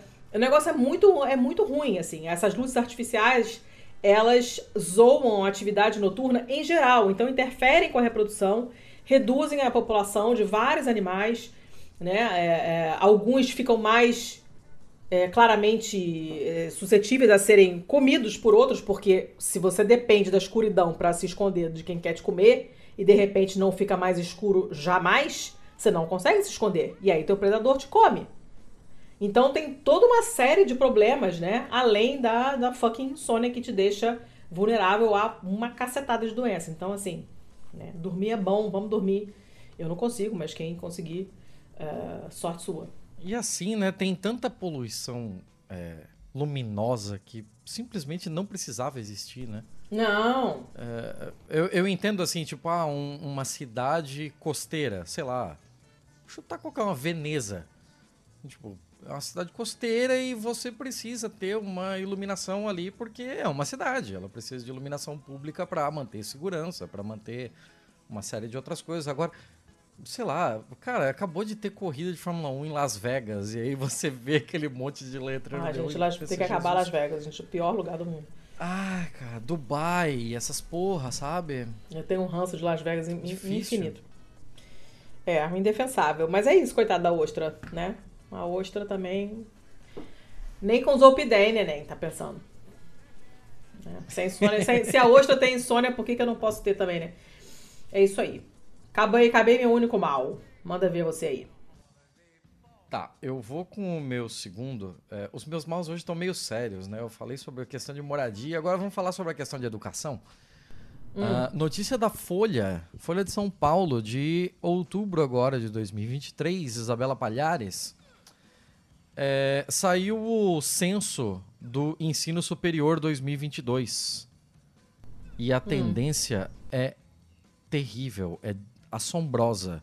Cinco instituições particulares concentram 27% dos alunos de graduação do país. Como é que é? No geral? Geralzão assim? Cinco. Cinco instituições concentram 27% de todos os alunos, geralzão do Caraca, ensino superior do Brasil. Como é possível isso? São 9,4 milhões de matriculados nos cursos de graduação do país no ano passado. E mais de 2 milhões e meio desse, dessa galera estava nas mesmas cinco entidades. Juntas, elas detêm mais alunos que todas as 312 instituições públicas do país, que possuem 2,07 milhões de estudantes. Então, imagina você somar USP, Unicamp, todas as UFs, todas as estaduais, tudo isso não dá essas cinco. Caraca, gente. É a maior concentração de matrículas em poucas instituições já registrada ever. Para especialistas, a flexibilização das regras e a abertura de cursos à distância beneficiou, sobretudo, os grandes grupos educacionais. É exatamente no ensino à distância que as cinco maiores possuem mais matrículas. Praga. Vamos nomear as cinco maiores aí, vai. Universidade Pitágoras Unopar Anhanguera, hum. do grupo Cogna. Centro Universitário Leonardo da Vinci. Universidade Cesomar, que hum. é um hum. péssimo nome, puta que pariu, esse, né? Esse nome, nossa. Universidade. Universidade Estácio de Sá. Uh! E hum. a Unip, a Universidade Paulista. Ah todas elas, assim, se a gente pode ter alguma coisa como, como, sei lá, achar um padrão aqui, eu diria que não são exatamente centros de excelência. Vamos lá. Hum, hum. pra ser bem de boa e não tomar processinho. Tô quietinha que nem é. só fiz um, um, um, e não falei nada. Hum, quem quiser que entenda. então, é, esses, essa galera aí tem mais de 2,3 milhões de alunos só no ensino à distância. Rapaz. 91% do total de estudantes. Gente. Abro aspas aqui para o Leonardo Tessler, que é professor da Unicamp e especialista em ensino superior. O setor privado pressionou o poder público a fragilizar cada vez mais a regulação para a expansão do ensino à distância. As regras mais flexíveis favoreceram a concentração do ensino superior, porque os grupos que já eram grandes conseguiram oferecer cur é, cursos a, um, a custos cada vez mais baixos e se fortalecerem. Hum, a Folha será, procurou né? as cinco. para ouvir o lado dela, só a Unip respondeu. Ah, A vice-reitora de administração da Unip, Cláudia Andreattini, disse que a qualidade dos cursos à distância é a mesma dos presenciais. O caralho que é. O, a, a- abro aspas aqui para ela. O EAD permitiu a democratização do excesso em ensino superior. Com essa modalidade, nós conseguimos levar a Unip para todos os estados brasileiros. Temos uma enorme preocupação com a qualidade do ensino, que é mantida porque desenvolvemos um material muito bem elaborado e é produzido em- e utilizado em todo o país. Ah, a concentração em poucas instituições privadas se intensificou nos últimos anos, com uma série de mudanças na le- legislação que tornou mais fácil a abertura de cursos à distância. Em 2012, por exemplo, as 29 maiores instituições. Você tinha que juntar 29 maiores para chegar em 27% dos estudantes. caraca. E agora você tem isso em 5. Caceta. Em 2012, essas mesmas cinco instituições que lideram o ranking hoje tinham só 10% das matrículas, que dava cerca de 716 mil estudantes. Somadas, elas mais do que triplicaram o número de alunos no período. A maior concentração verificada se dá a partir de 2017. Por que será? Hum, que teve será um que aconteceu? do Temer que deu Esse é, merda. autonomia para as instituições de ensino É. para abrirem até 250 polos de ensino à distância sem a necessidade de aprovação do MEC. Ah, Em apenas um ano depois dessa, desse afrouxamento da regulação, o número de polos mais do que dobrou no país, de 6.500 para 15.394. Abro aspas aqui para Maria Angélica Minhoto, da Unifesp, Departamento de Educação. Como se tornou fácil, rápido e barato abrir custos à modalidade à distância, essas faculdades apostaram no modelo para ampliar o número de alunos e chegar a todos os cantos do país. O problema é que há mecanismos para exigir qualidade desses cursos. Não há esses mecanismos. Tem que haver. O censo não traz dados sobre a qualidade dos cursos, mas algumas informações dão um indicativo importante sobre como ocorre a oferta. Algumas universidades têm, por exemplo, uma proporção de alunos por professor muito superior à média nacional. ai, meu Deus, lá vem. E aí vamos lá, né? Ah. Vamos expandir o lucro? Pau no cu do professor. Vamos esmagar até o último. A Universidade Pitágoras Unopara em Anguera, que concentra a maior fatia de matrículas, tem 1.325 alunos por professor. Ah, vai se fuder! Que isso, gente? 1.325 alunos por professor. Imagina como é a qualidade. Não é, né? Não é. A média da rede privada na modalidade à distância, a média ever, né? A média geral, Ah, é de 171. Gente, gente.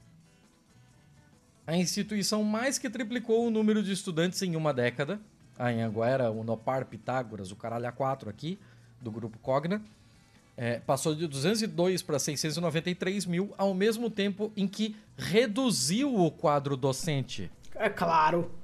Né? Fazendo a distância o número de até eu. estudantes, reduziu.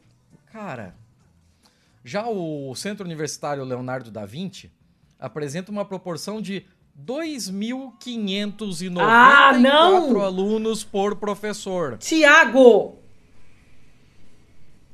Como Eu assim? não posso fazer nada. Como É por isso que essa notícia tá no assim? 2.500 alunos por professor. São 669 mil estudantes, 258 Não, docentes. gente. Não tem como. enfim, Não tem, não tem nem o que Volto dizer, pro cara. Tesla aqui. Volto pro Tesla. A modalidade à distância não é ruim. O problema é a forma como foi implementada, sem que fossem determinados critérios mais rígidos para garantir a qualidade. Como você vai ofertar um ensino de qualidade com tão poucos professores? Como um docente consegue acompanhar o aprendizado de mais de 2 mil alunos?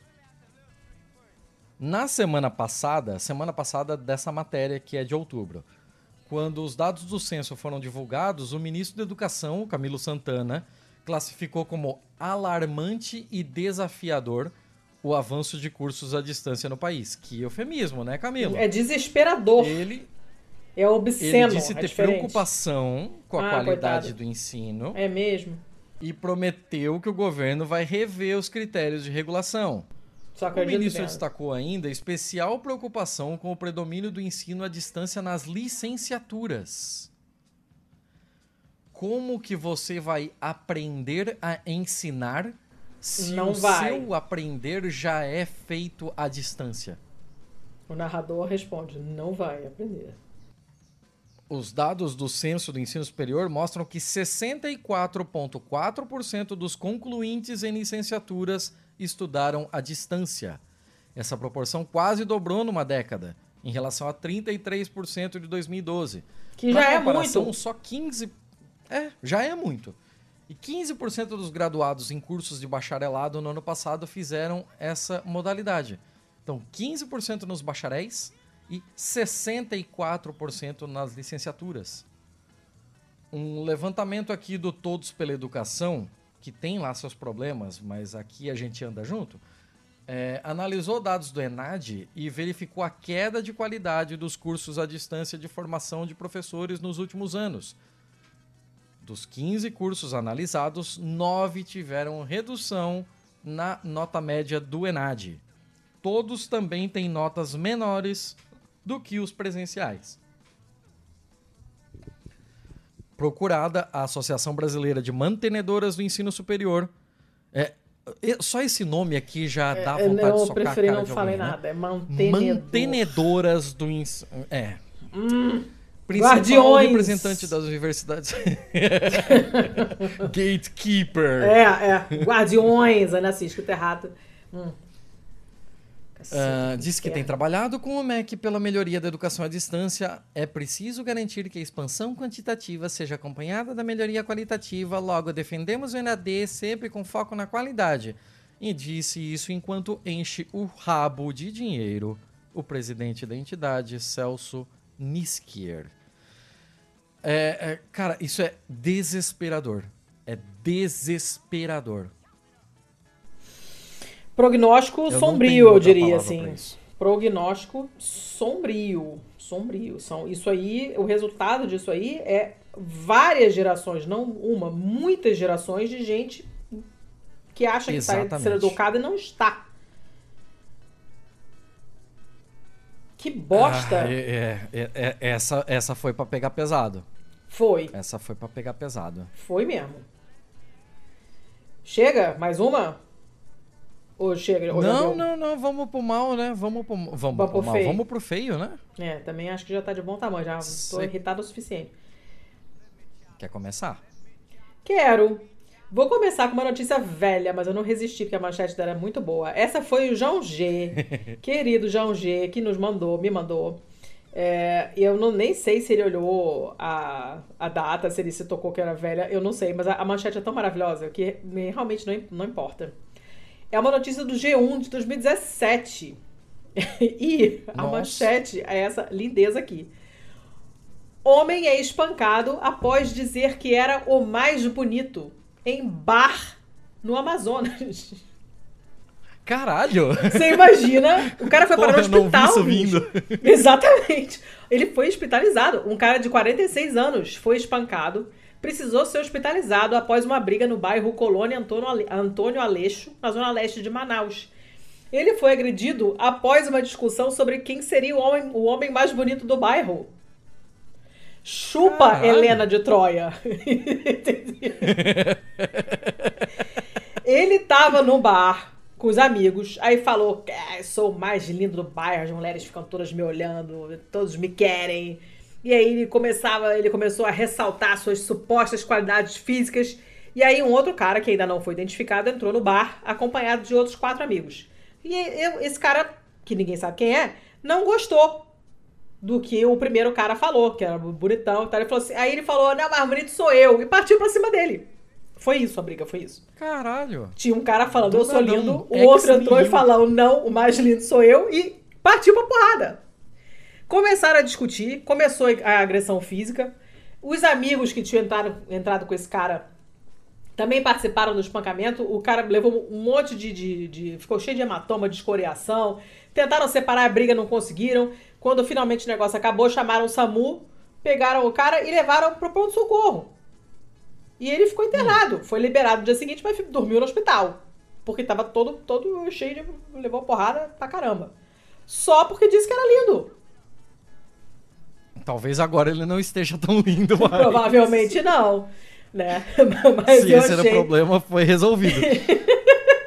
Eu achei muito também, coitado, o bicho apanhou, não era pra apanhar, mas, cara. Sinceramente. Você imagina a cena, o cara já, já. Tudo é bizarro. O cara tá no bar e ele vira pros amigos e fala, eu sou lindo. E aí entra um outro cara, escuta e fica incomodadíssimo a ponto de encher ele de porrada. O que que tá acontecendo? Manaus, explique-se. O que que é isso? Não sei, mas eu amei essa manchete, é muito boa e achei que era um Cara. feio. Ah, interessante. No final, o cara que era mais bonito foi parar no feio do pistolano. Olha lá. o destino dele. Quem mandou ficar se vangloriando? Não, ó. E acabou. Eu achei muito boa. Mas acabou. Vai. Muito boa, muito boa. Começou muito bem. Eu vou, eu vou com uma da Business Insider aqui. Da Opa. Insider. Ela é de 13 de outubro de 2023 e ela tá aqui só pela quebra de expectativa. É uma estudante internacional do Vietnã. O nome dela é Valerie Do, de 19 anos. Se candidatou para estudar na Universidade de Miami em 2021. Ah, Ela ficou super animada com a perspectiva de passar seus dias descansando nas praias ao sol da Flórida, cercada por palmeiras, aquele cenário de filme, né? Como uma estudante internacional que morava no Vietnã, ela não pode visitar a universidade antes de se inscrever. Então, quando a universidade enviou para ela uma carta de aceitação dando as boas-vindas a Ohio, ela se sentiu confusa. ah meu Claro. Deus. No início ela perguntou se Ohio poderia ser um distrito ou um condado da Flórida, alguma coisa do tipo. Mas depois de uma rápida pesquisa no Google, a Não fantasia foi quebrada completamente. Ela foi para a Universidade de Miami em Coral Gables, Flórida, como ela inicialmente pensou. Só que Flórida é ah, só que Flórida no sentido de. Só que não. Ela tá indo para a Universidade de Miami, em Oxford, Ah, Ohio. gente. Em Oxford, Ohio. a foto. É, exato, ela tá indo para Oxford. Não, mas é a Universidade de Miami. Não, Não. é em Ohio. Tá tudo errado. É, eu tô te mandando a imagem porque a melhor coisa disso tudo é a cara de decepção dela no meio da neve quando ela achava que ia Ah, pra não, Flórida. gente. Apostou na palmeira. Atirou na palmeira, na palmeira e acertou na neve. Ah, que É, maldade. cara, minha a flor. cara de bunda dela na neve é o Não. que faz essa matéria Tadinha. valer a pena. A Universidade de Miami, em Ohio, Tadinha. foi fundada em 1809 e, de acordo com seu site, cede o nome. é, o- o nome dele é por causa do povo Miamia, que, Ah. é, cuja terra natal é ali no Miami Valley. O nome da cidade de Miami é derivado do nome nativo tequetza Miami. É M-A-Y-A-I-M-I. Então, Miami é um nome que vem do nome nativo tequetza da região da Flórida.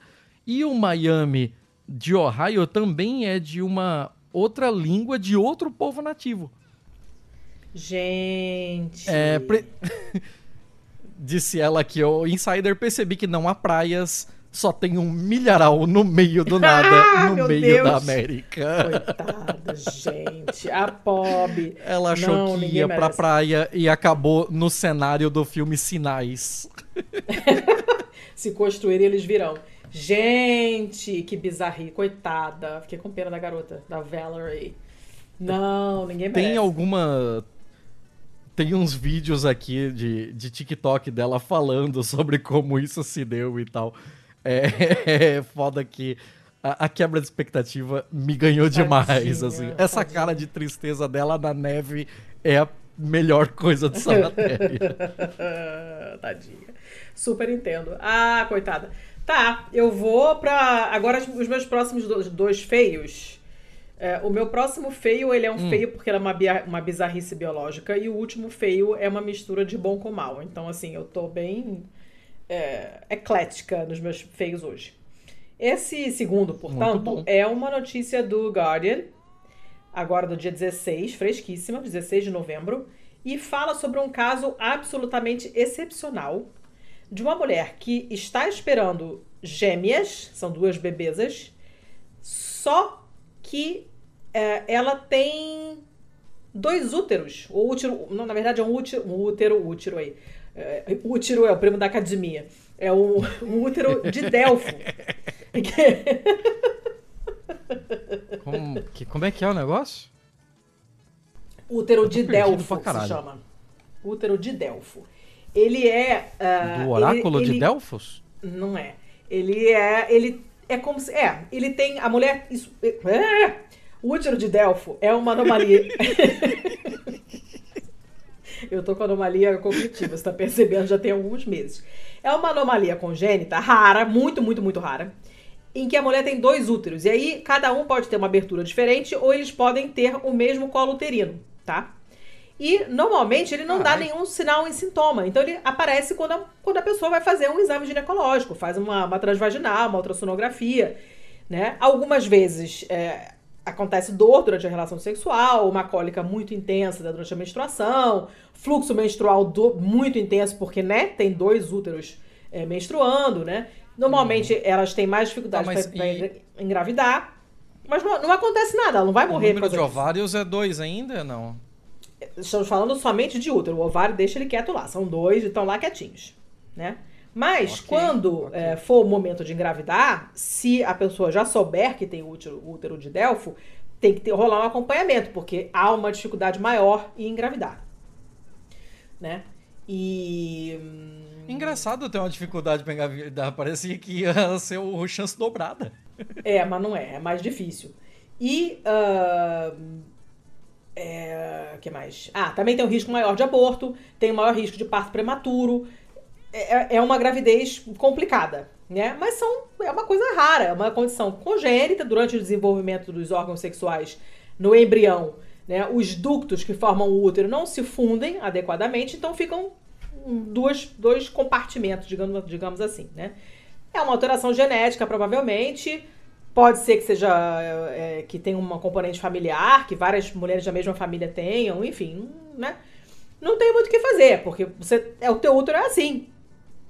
Então não é, não vai, não- você não vai resolver de nenhuma forma, né? Pode ser que seja preciso fazer uma cirurgia, é, em caso de, sei lá, aborto de repetição, alguma coisa assim, pra juntar os úteros, mas em geral você não tem muito o que fazer. Beleza, essa mulher, Kelsey Hatcher, de 32 anos, que é do Alabama, não contente em ter essa condição, ela é do Alabama, coitada, e ela está é, esperando, tá, tá, tá grávida dessas duas é, bebezas, uma em cada útero, o que é absolutamente chocante. A probabilidade disso acontecer é muito, muito, muito baixa. Muito mesmo. Né? E aí, quando ela contou pro marido, o marido achou que ela tava de sacanagem. Falou, ah, tá, tá me zoando. Ela, não, eu juro que não estou.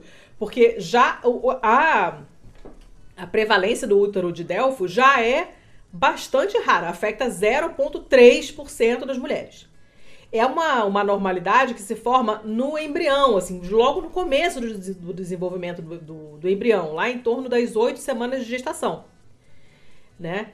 E ah, Hum. então, assim, é, é muito doido, porque ela tem os dois ovários que um para um, cada ovário serve um útero. Cada um, no caso dela, ovulou, os dois ovularam mais ou menos no mesmo momento. Então ela engravidou Carai. E, e- e cada, um- cada um foi para um útero diferente. Cara, é muito surreal isso. Assim. Claro que vão ter que ter pessoal é, extra durante o parto dela, porque não, né, não é uma coisa que você vê todo dia. São, são esse tipo de condição, essa presença de dois úteros ou- ou dois colos do útero, é, são bem complicados nos partos, então você tem que ter uma atenção especial, né? É, e aí o médico dela falou assim, cara, eu já tive muitas pacientes com dois úteros, dois colos do útero. E já é complicado induzir o parto com dois colos do útero, com dois é, úteros, mas é, normalmente é um bebê só, né? Mas essa com dois, um em cada útero, puta que me pariu, né? E como ele, os úteros podem começar a entrar em contração em momentos diferentes, os bebês podem nascer com diferença de horas ou até de dias entre um e outro. Olha que doideira, uhum. né? E também tem um risco maior de, de quando você faz a cesárea em uma, uma mulher com dois úteros, porque você pode ter mais perda sanguínea, já que você tem que fazer duas incisões, uma para cada útero. Né? Então, uh, tá, beleza. Já todo o aspecto da gravidez já é assim surreal, porque a probabilidade disso acontecer era muito baixa. Mas aí agora tá todo mundo tentando entender como é que essas crianças vão ser descritas. Elas são irmãs ou vão ser gêmeas? Porque se uma nascer em um dia e a outra nascer no dia seguinte, sabe? É, sei lá. Doido, né? Muito, muito doido. Uhum. Era só isso. Era só isso. Que eu achei é bem bizarro, uma notícia bem esquisita. Porque é uma coisa realmente muito, muito, muito improvável. E é por isso que tá no feio. Além do fator Alabama, que é sempre ruim. Então, automaticamente já bota um pontinho ali na direção do feio. Mas era isso. Tá aqui pela, pela bizarrice, que não loucura. por ser ruim. Né? Pois é, diferente, bem diferente. Bem diferente, pois é. Eu vou trazer uma pela bizarrice. Vou então trazer vai. uma pela, pela sacanagem. Eu, eu, sei que você é muito fã de nomes diferentes, né? Ah, meu Deus. Você você é uma grande apreciadora dessa Sim, arte. adoro. Uhum, uhum. Então eu vou trazer uma notícia aqui de 31 de outubro de 2023. Hum, não me assusta não. É, da NZ Herald o Heraldo da Nova Zelândia. Sim. E o negócio é o seguinte: homem é, é impedido de viajar para além mar, overseas, porque o seu nome no passaporte é muito rude. Eu não quero saber. Você não. quer saber? Claro que você quer saber. Não. Ah, você quer saber. Não. O cara é inglês hum. e ele foi impedido de viajar porque o seu sobrenome pode ser tido como muito rude para ser escrito no passaporte. Hum. É, alguns anos atrás, é, vai piorar, tá? Vai piorar. Alguns anos atrás, o cara que era cham... o cara era chamado Kenny Kennard. Hum. Kenny, K-E-N-N-Y, Kennard, K-E-N-N-A-R-D. Que já é ruim. O Kenny né? Kennard. É ruim. Então, mas calma, calma, a gente chega lá. A gente chega lá. Ele decidiu que ia trocar o seu nome só de Zoas. Simples assim. Então ele conseguiu tirar uma carteira de motorista com o seu nome, o, o seu novo nome, e o seu nome. e o seu novo nome é F.U. Ethan Kennard. Fuck you, Kennard. Fuck Kennard. É, fuck Kennard. Alguma coisa nesse sentido. Eu imagino que tenha sido aqui uma piadinha com fuck. É possível. Que daí esse hífen acaba é, sendo um, um C implícito. Ah. Então, é, mas aí o plano dele meio que deu errado quando ele resolveu tirar um passaporte para viajar. Hum. O Fuckenard é, é, precisou simplesmente desistir do seu nome porque ou é isso ou ele não recebe um novo passaporte. E agora vamos lá. O Fuckenard mudou o nome dele em 2016. E o seu passaporte foi negado em 2019, porque hum. o nome pode ser ofensivo, pipipipopopó. Ele apelou é. contra o escritório responsável do, do Ministério do Interior, sei lá do que, que é o caralho aqui, que é responsável pelas emissões de passaporte. E, hum. novamente, foi recusado. E o Fuckenerd é, explicou, eu tô falando o tempo todo porque foda-se, O Fuckanard explicou que ele não queria trocar de nome de novo. Ah. E é, des- simplesmente desistiu de ter um novo passaporte. Agora ele tá falando aqui que ele se sente prisioneiro no seu próprio país. Não, cara, é só trocar de nome de novo. Você fez uma vez, filha da Quem puta. manda escolher um nome escroto? É, eu? de, um, de um lado, ele, ele escolheu só de zoas. Ele só queria mudar. De um lado, eu achei a coisa toda engraçada. Assim como todos os meus amigos também acharam. Mas eu também acho difícil de acreditar que o nome pode ser considerado alguma coisa além de engraçado e levemente ridículo. É apenas uma piada. Fuckanard is not offensive. É, e eu Não, me é lindo, nego a ter um novo nome Então escolhido. o problema é seu. Você que lute. Quem mandou escolher esse horror? Lembra que eu falei que ia piorar? Hum. Então, não é a primeira vez que ele troca de nome. O cara gosta, hein? É, a primeira vez que ele trocou foi com 16 anos e ele trocou por é, ele trocou para Coco Kenny. Ah, gente, tá. Olha. Chega de palhaçada. É. Ele trocou para Coco Kenny quando ele tinha 16 e ele foi forçado a mudar de nome com 19 anos quando ele entrou pro exército. E o exército considerou seu nome imaturo demais. Aí Ah, depois de oito anos no Nossa. exército, ele resolveu mudar de nome, é, porque agora foda-se, agora eu não tô mais no exército. Aí ele passou pra Kenny Kennard. Eu nem sei qual é o caralho do nome original desse moleque. Nem ele deve lembrar mais. Porque é um moleque. É, é um marmanjo, Calma. mas é um moleque. E. é, Então, é, é isso aí, é isso aí. Aí eles foram lá nos guidelines oficiais, né, que dizem que uma, uma lista. que listam uma série de nomes que devem ser considerados ofensivos e que devem ser classificados como inaceitáveis para um passaporte. E lá diz que há o uso de é, palavrões, né, de referências explicitamente sexuais, de conotação inapropriadamente religiosa, que eu não faço ideia do que poderia ser.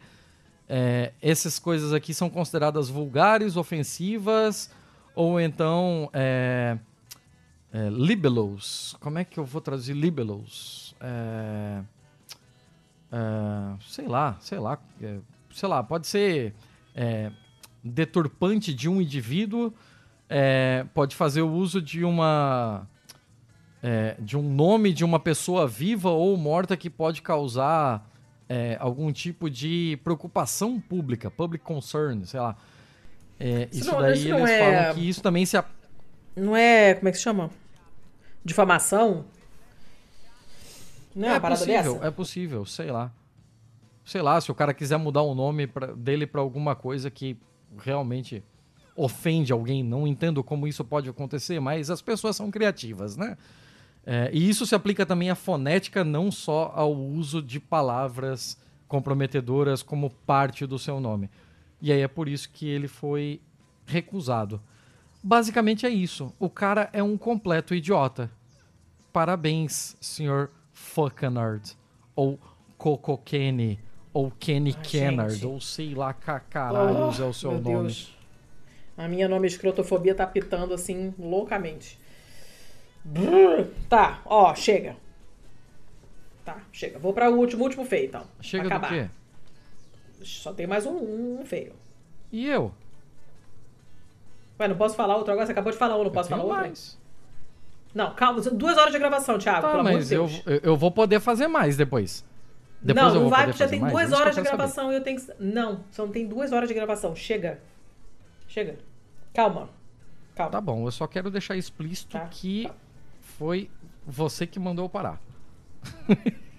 Duas horas de gravação. Ainda tenho mais um pra dar aqui. Chega. Senão não acaba nunca. Estamos infinitos, cada vez mais nos Tá bom, xadrez lá, verbalizando lá e não, não lá gosto. com a sua. É. Ó, notícia da CNN, que é do ano passado, de maio do ano passado, não sei porque apareceu várias vezes pra mim agora. E fala de um novo, novo, enfim, método para limpar derramamentos de óleo. Usando, sabe o quê? cabelo. Ah, Cabelo humano. Que? Cabelo? É, é. Mas, mas tem que ser um Cabelo. cabelo bom, né? Não pode ser um cabelo oleoso. Cabelo. Essa notícia tem um lado ruim, que são os derramamentos de óleo, né? Que nunca são legais. Mas a parte boa é esse uso de cabelo humano, que obviamente é mais, digamos assim, amigável do ponto de vista eh, ambiental do que as os, os negocinhos lá, os tapetinhos de polipropilene que tradicionalmente se, se usam para limpar óleo quando eh, tem um derramamento né, na, na- em terra, né? Ele, o polipropileno é feito de eh, plástico não biodegradável, ou seja, quanto mais polipropileno existe, mais óleo, petróleo, né? Você eh, você tem envolvido nesse processo. O objetivo é usar menos petróleo. Então descobriram que cabelo absorve cinco vezes o seu próprio peso em óleo. E embora não seja uma coisa que cresce nas árvores e que você possa ir ali colher, fazer uma colheita de cabelo, é- existe cabelo pra caceta no mundo, né? E aí os caras estão falando de um. De um, de um Sim. É, uma, é uma organização chamada Matter of Trust, né? Que é, usa cabelo doado para fazer esses- essas espécies de tapetinhos que absorvem esse óleo cada vez que há um derramamento. E esse cara dessa Matter of Trust, ele conta que eh, tem mais, mais ou menos 900 mil salões eh, né, licenciados no- nos Estados Unidos e cada um deles, cara, devem cortar assim um quilo, dois quilos mais ou menos de, de cabelo por semana, assim, mole. Então, cabelo tem. O objetivo do projeto é tirar esse cabelo dos lixões, onde ele vai acabar, né? Porque já que faz muito mais sentido usar esse recurso natural para alguma coisa útil, tipo limpar derramamentos de óleo, do que ah, pegar mais petróleo, furar a terra para tirar mais petróleo para fazer polipropileno para limpar esse óleo. Por que não usar um produto que já está lá e que né, tem abundância e que vai pro lixo de qualquer maneira, a gente não sabe o que fazer com esse tanto de cabelo. Né? E aí, eh, em 2021, o- a Administração Nacional Oceânica e Atmosférica dos Estados Unidos ah, registrou 175 vazamentos né, no, no mar e na terra só nos Estados Unidos.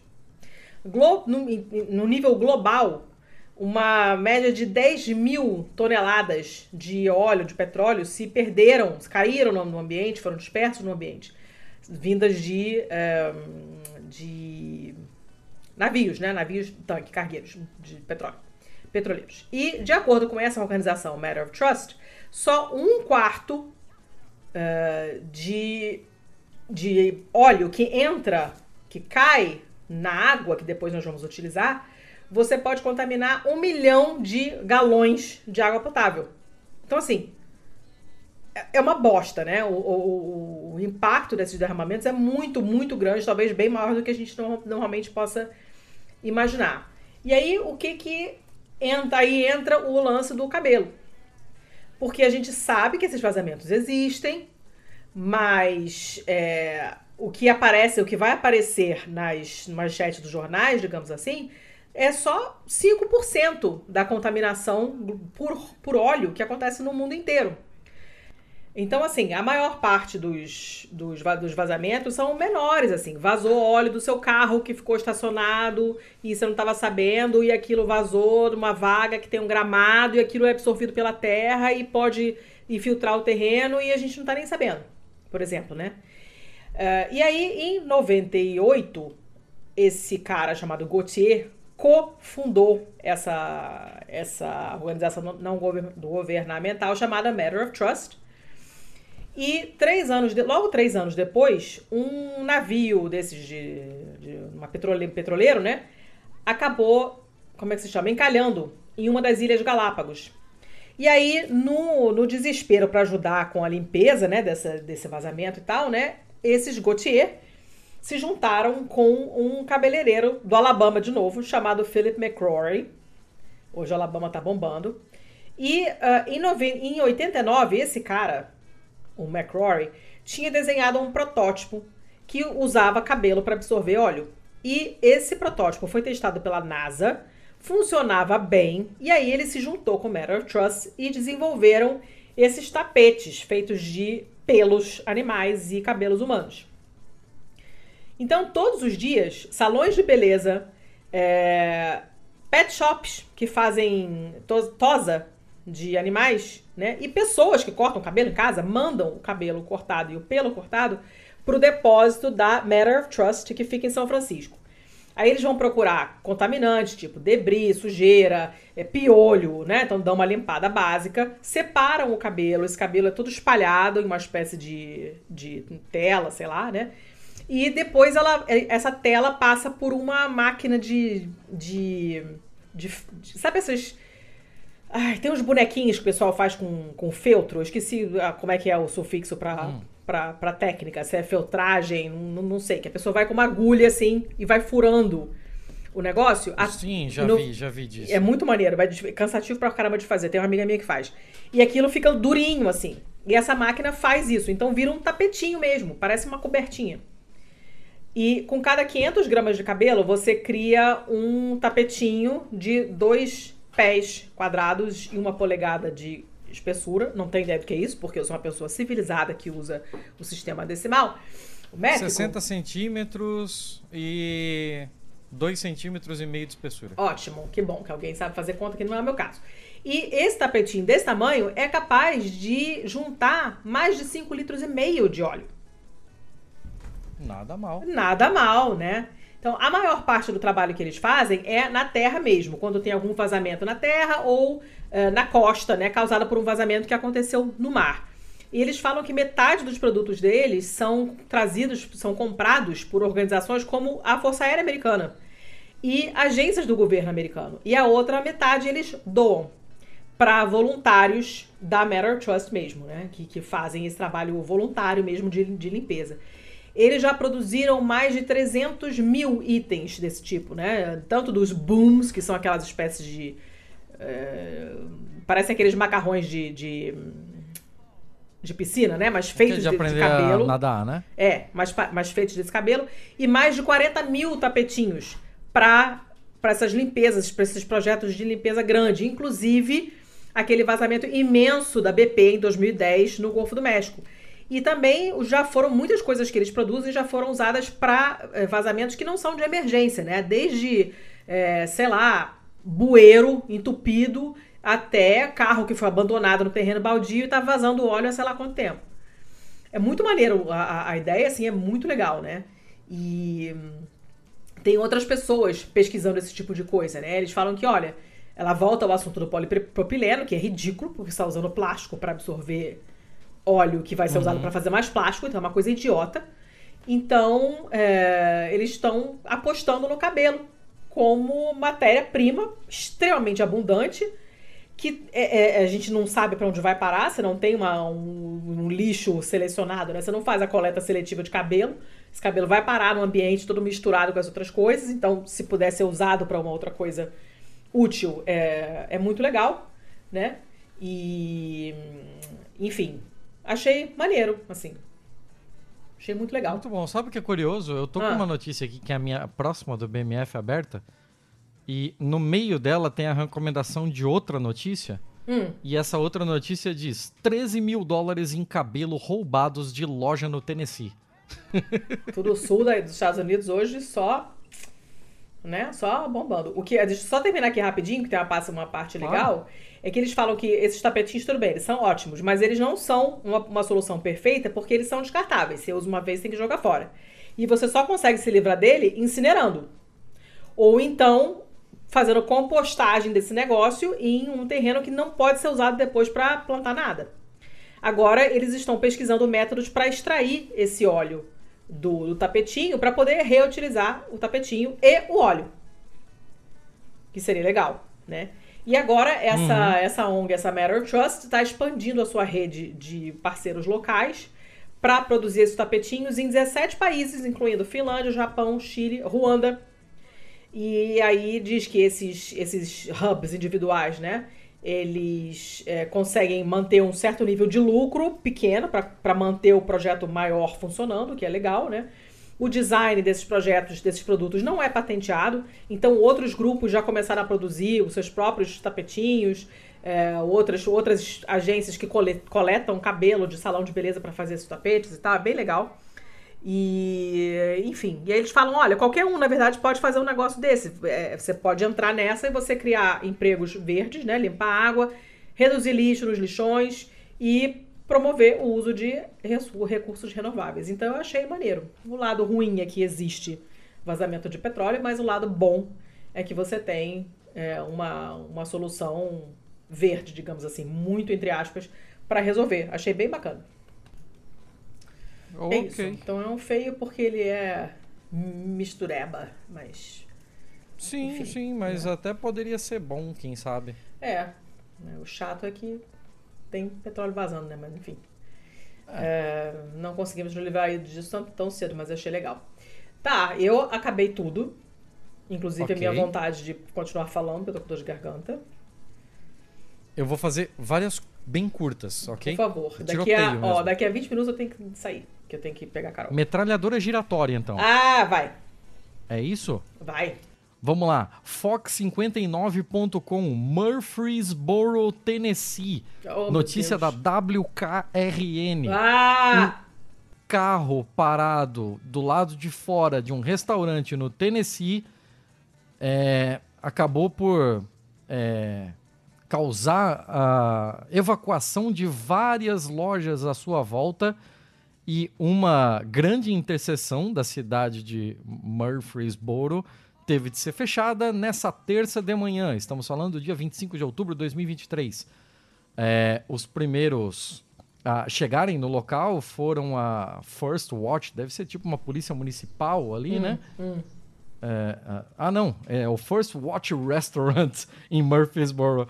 O, os primeiros policiais a chegarem reportaram que eles estavam vendo no do lado da, do comércio um carro, eu já te mandei a imagem, inclusive, um hum. sedã prata, com várias, é, vários dispositivos nas portas do carro hum.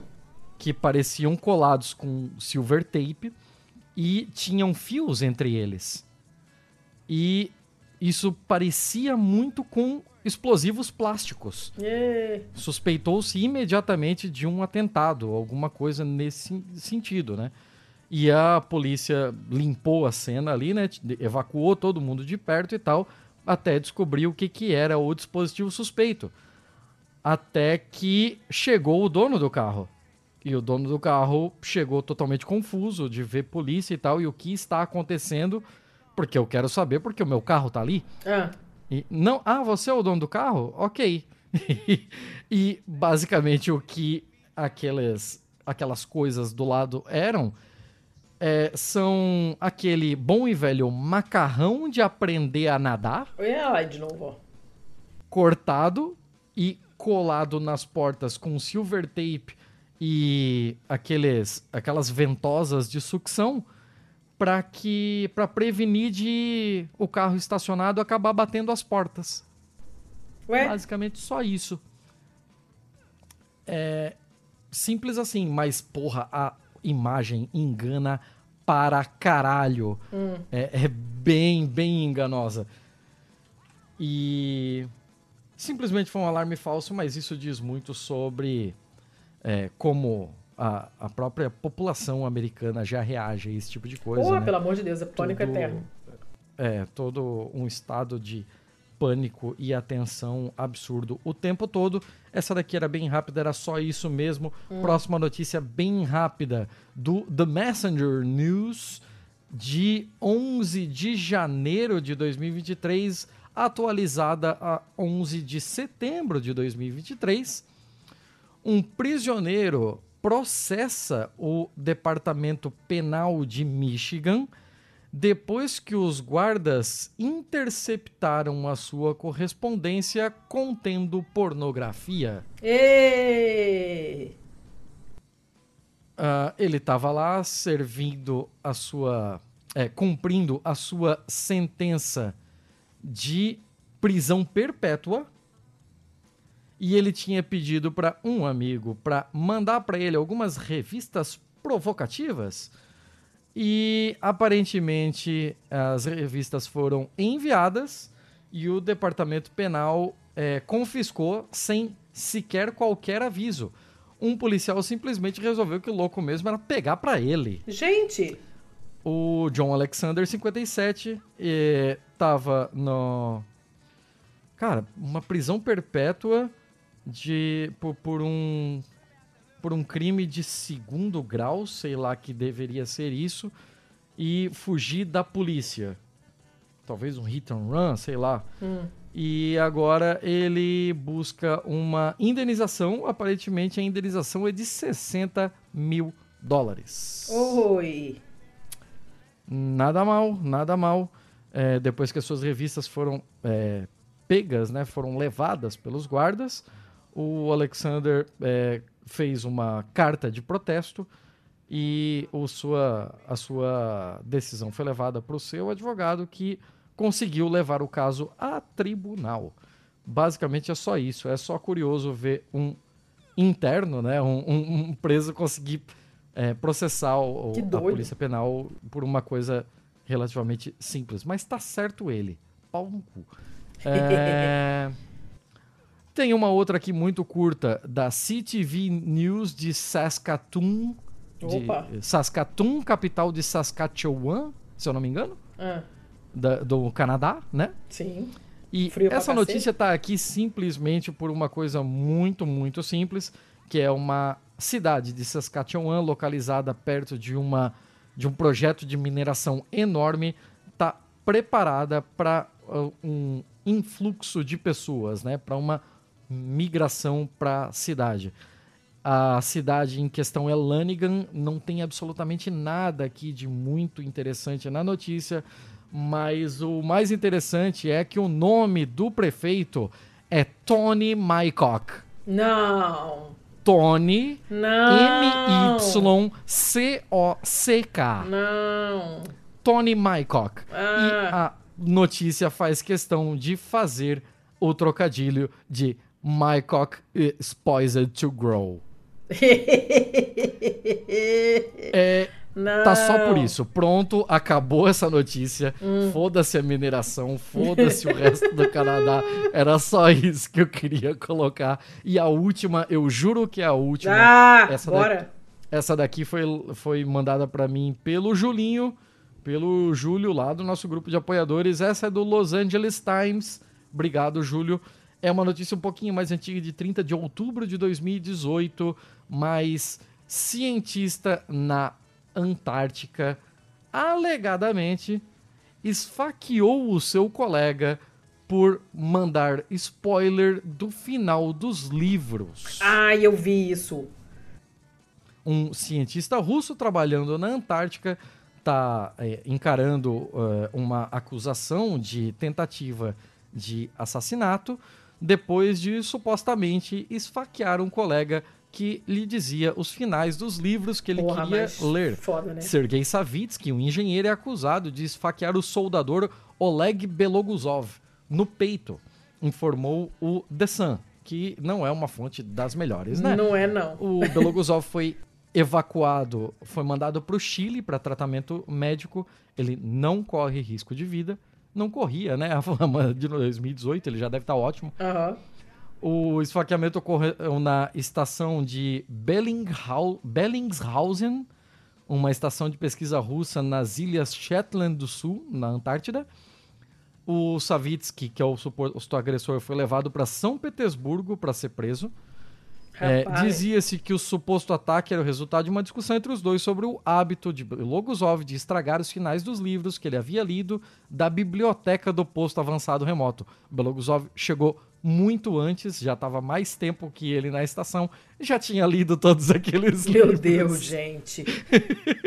Am- é, tem aqui o Andrei Klepikov, Klepikov, que é vice-diretor do Instituto de Pesquisa Ártica e Antártica. Disse sobre Savitsky e Beloguzov, ambos são cientistas profissionais que trabalham em nossas expedições, passando temporadas de um ano na estação. Cabe aos investigadores descobrir o que provocou o conflito, mas ambos os homens são membros da nossa equipe. Alguns relatos sugerem Sugere. que talvez álcool estava envolvido. Não julgo. Talvez, talvez, hein? Tem Não certeza julgo. não, tô chutando. Hum, Mas é isso aí, é isso aí. Eu, ó, foi rápido, fiz quatro bem rápidas. é, mais ou menos. É, É. Acabamos? Acabamos. Tá- Tem recadinhos, não? Eu tenho um recado que. Não, eu já fiz o recado do ICL. É, agora eu só vou passar as nossas redes. Se você quer mandar notícias pra gente falar aqui nos próximos episódios e tal, você pode entrar em contato diretamente comigo no Twitter, Thiago com H underline CZZ. Com a Letícia no Twitter como arroba pacamanca, paca o pequeno mamífero manca porque ela manca. Uhum. E ou então pode mandar direto pro nosso pro nosso a rede social do podcast mesmo, tanto no Twitter como no Instagram, como pistolandopod. Além disso, sempre tem os comentários no site pistolando.com. Lá você vai encontrar o link de todas essas notícias e muito mais. O link também para tanto a parte dos apoios, que a dona Letícia vai falar daqui a pouco, como o link para assinatura e para matrícula no curso de CL também vai estar lá. Tá, então os apoios, né? Os apoios, nós temos o catarse.me barra pistolando, estamos no PicPay. Manila, eu já vou sair, meu amor, eu sei que você quer sair. Tá acabando, porque o Thiago não para de falar, a gente não acaba nunca. É, o Pic- no PicPay estamos como Pistolando. Pra quem tá fora do Brasil, patreon.com barra pistolando. E o nosso, a nossa chave Pix, que eu acho que nunca ninguém usou até agora, se você quer saber, é contato arroba pistolando.com. Usou sim, usou sim. Ah, então tá. Um Que é o nosso... pro- Fala. Um abraço pro Paludo, que foi quem me usou. Ah, então tá. Um beijo pro Paludo. E, e é isso. Enfim, acabou. O contato é esse aí. Ok, é, em minha defesa, Manila, eu acho que eu fui super objetivo tá hoje, com exceção da parte das equidnas. Ela não tá te ouvindo, porque ela não quer. Ela falou, você é chato, não quero ouvir falar de. Desculpa, esfarrapar. É, não, fui, eu tô, eu tô muito dispersa, tá foda. Tô muito dispersa, muito prolixa, muito verborrágica, muito tudo. Então chega. E até semana que vem, e semana que vem mesmo, porque já está gravado o episódio, seu Thiago. Milagre! O ano inteiro já está gravado, dona Caraca, vai ser eficiente assim na casa do cacete, só que não. Semana que vem. Com exceção do tem. próximo BMF, o ano inteiro já está gravado. É isso aí, o ano inteiro. Nossa, o ano, porra, inteiro, um mês e meio.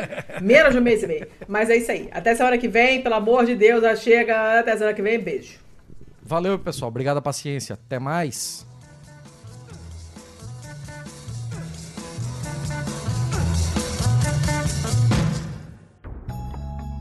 Este podcast foi editado por estopimpodcasts.com.br.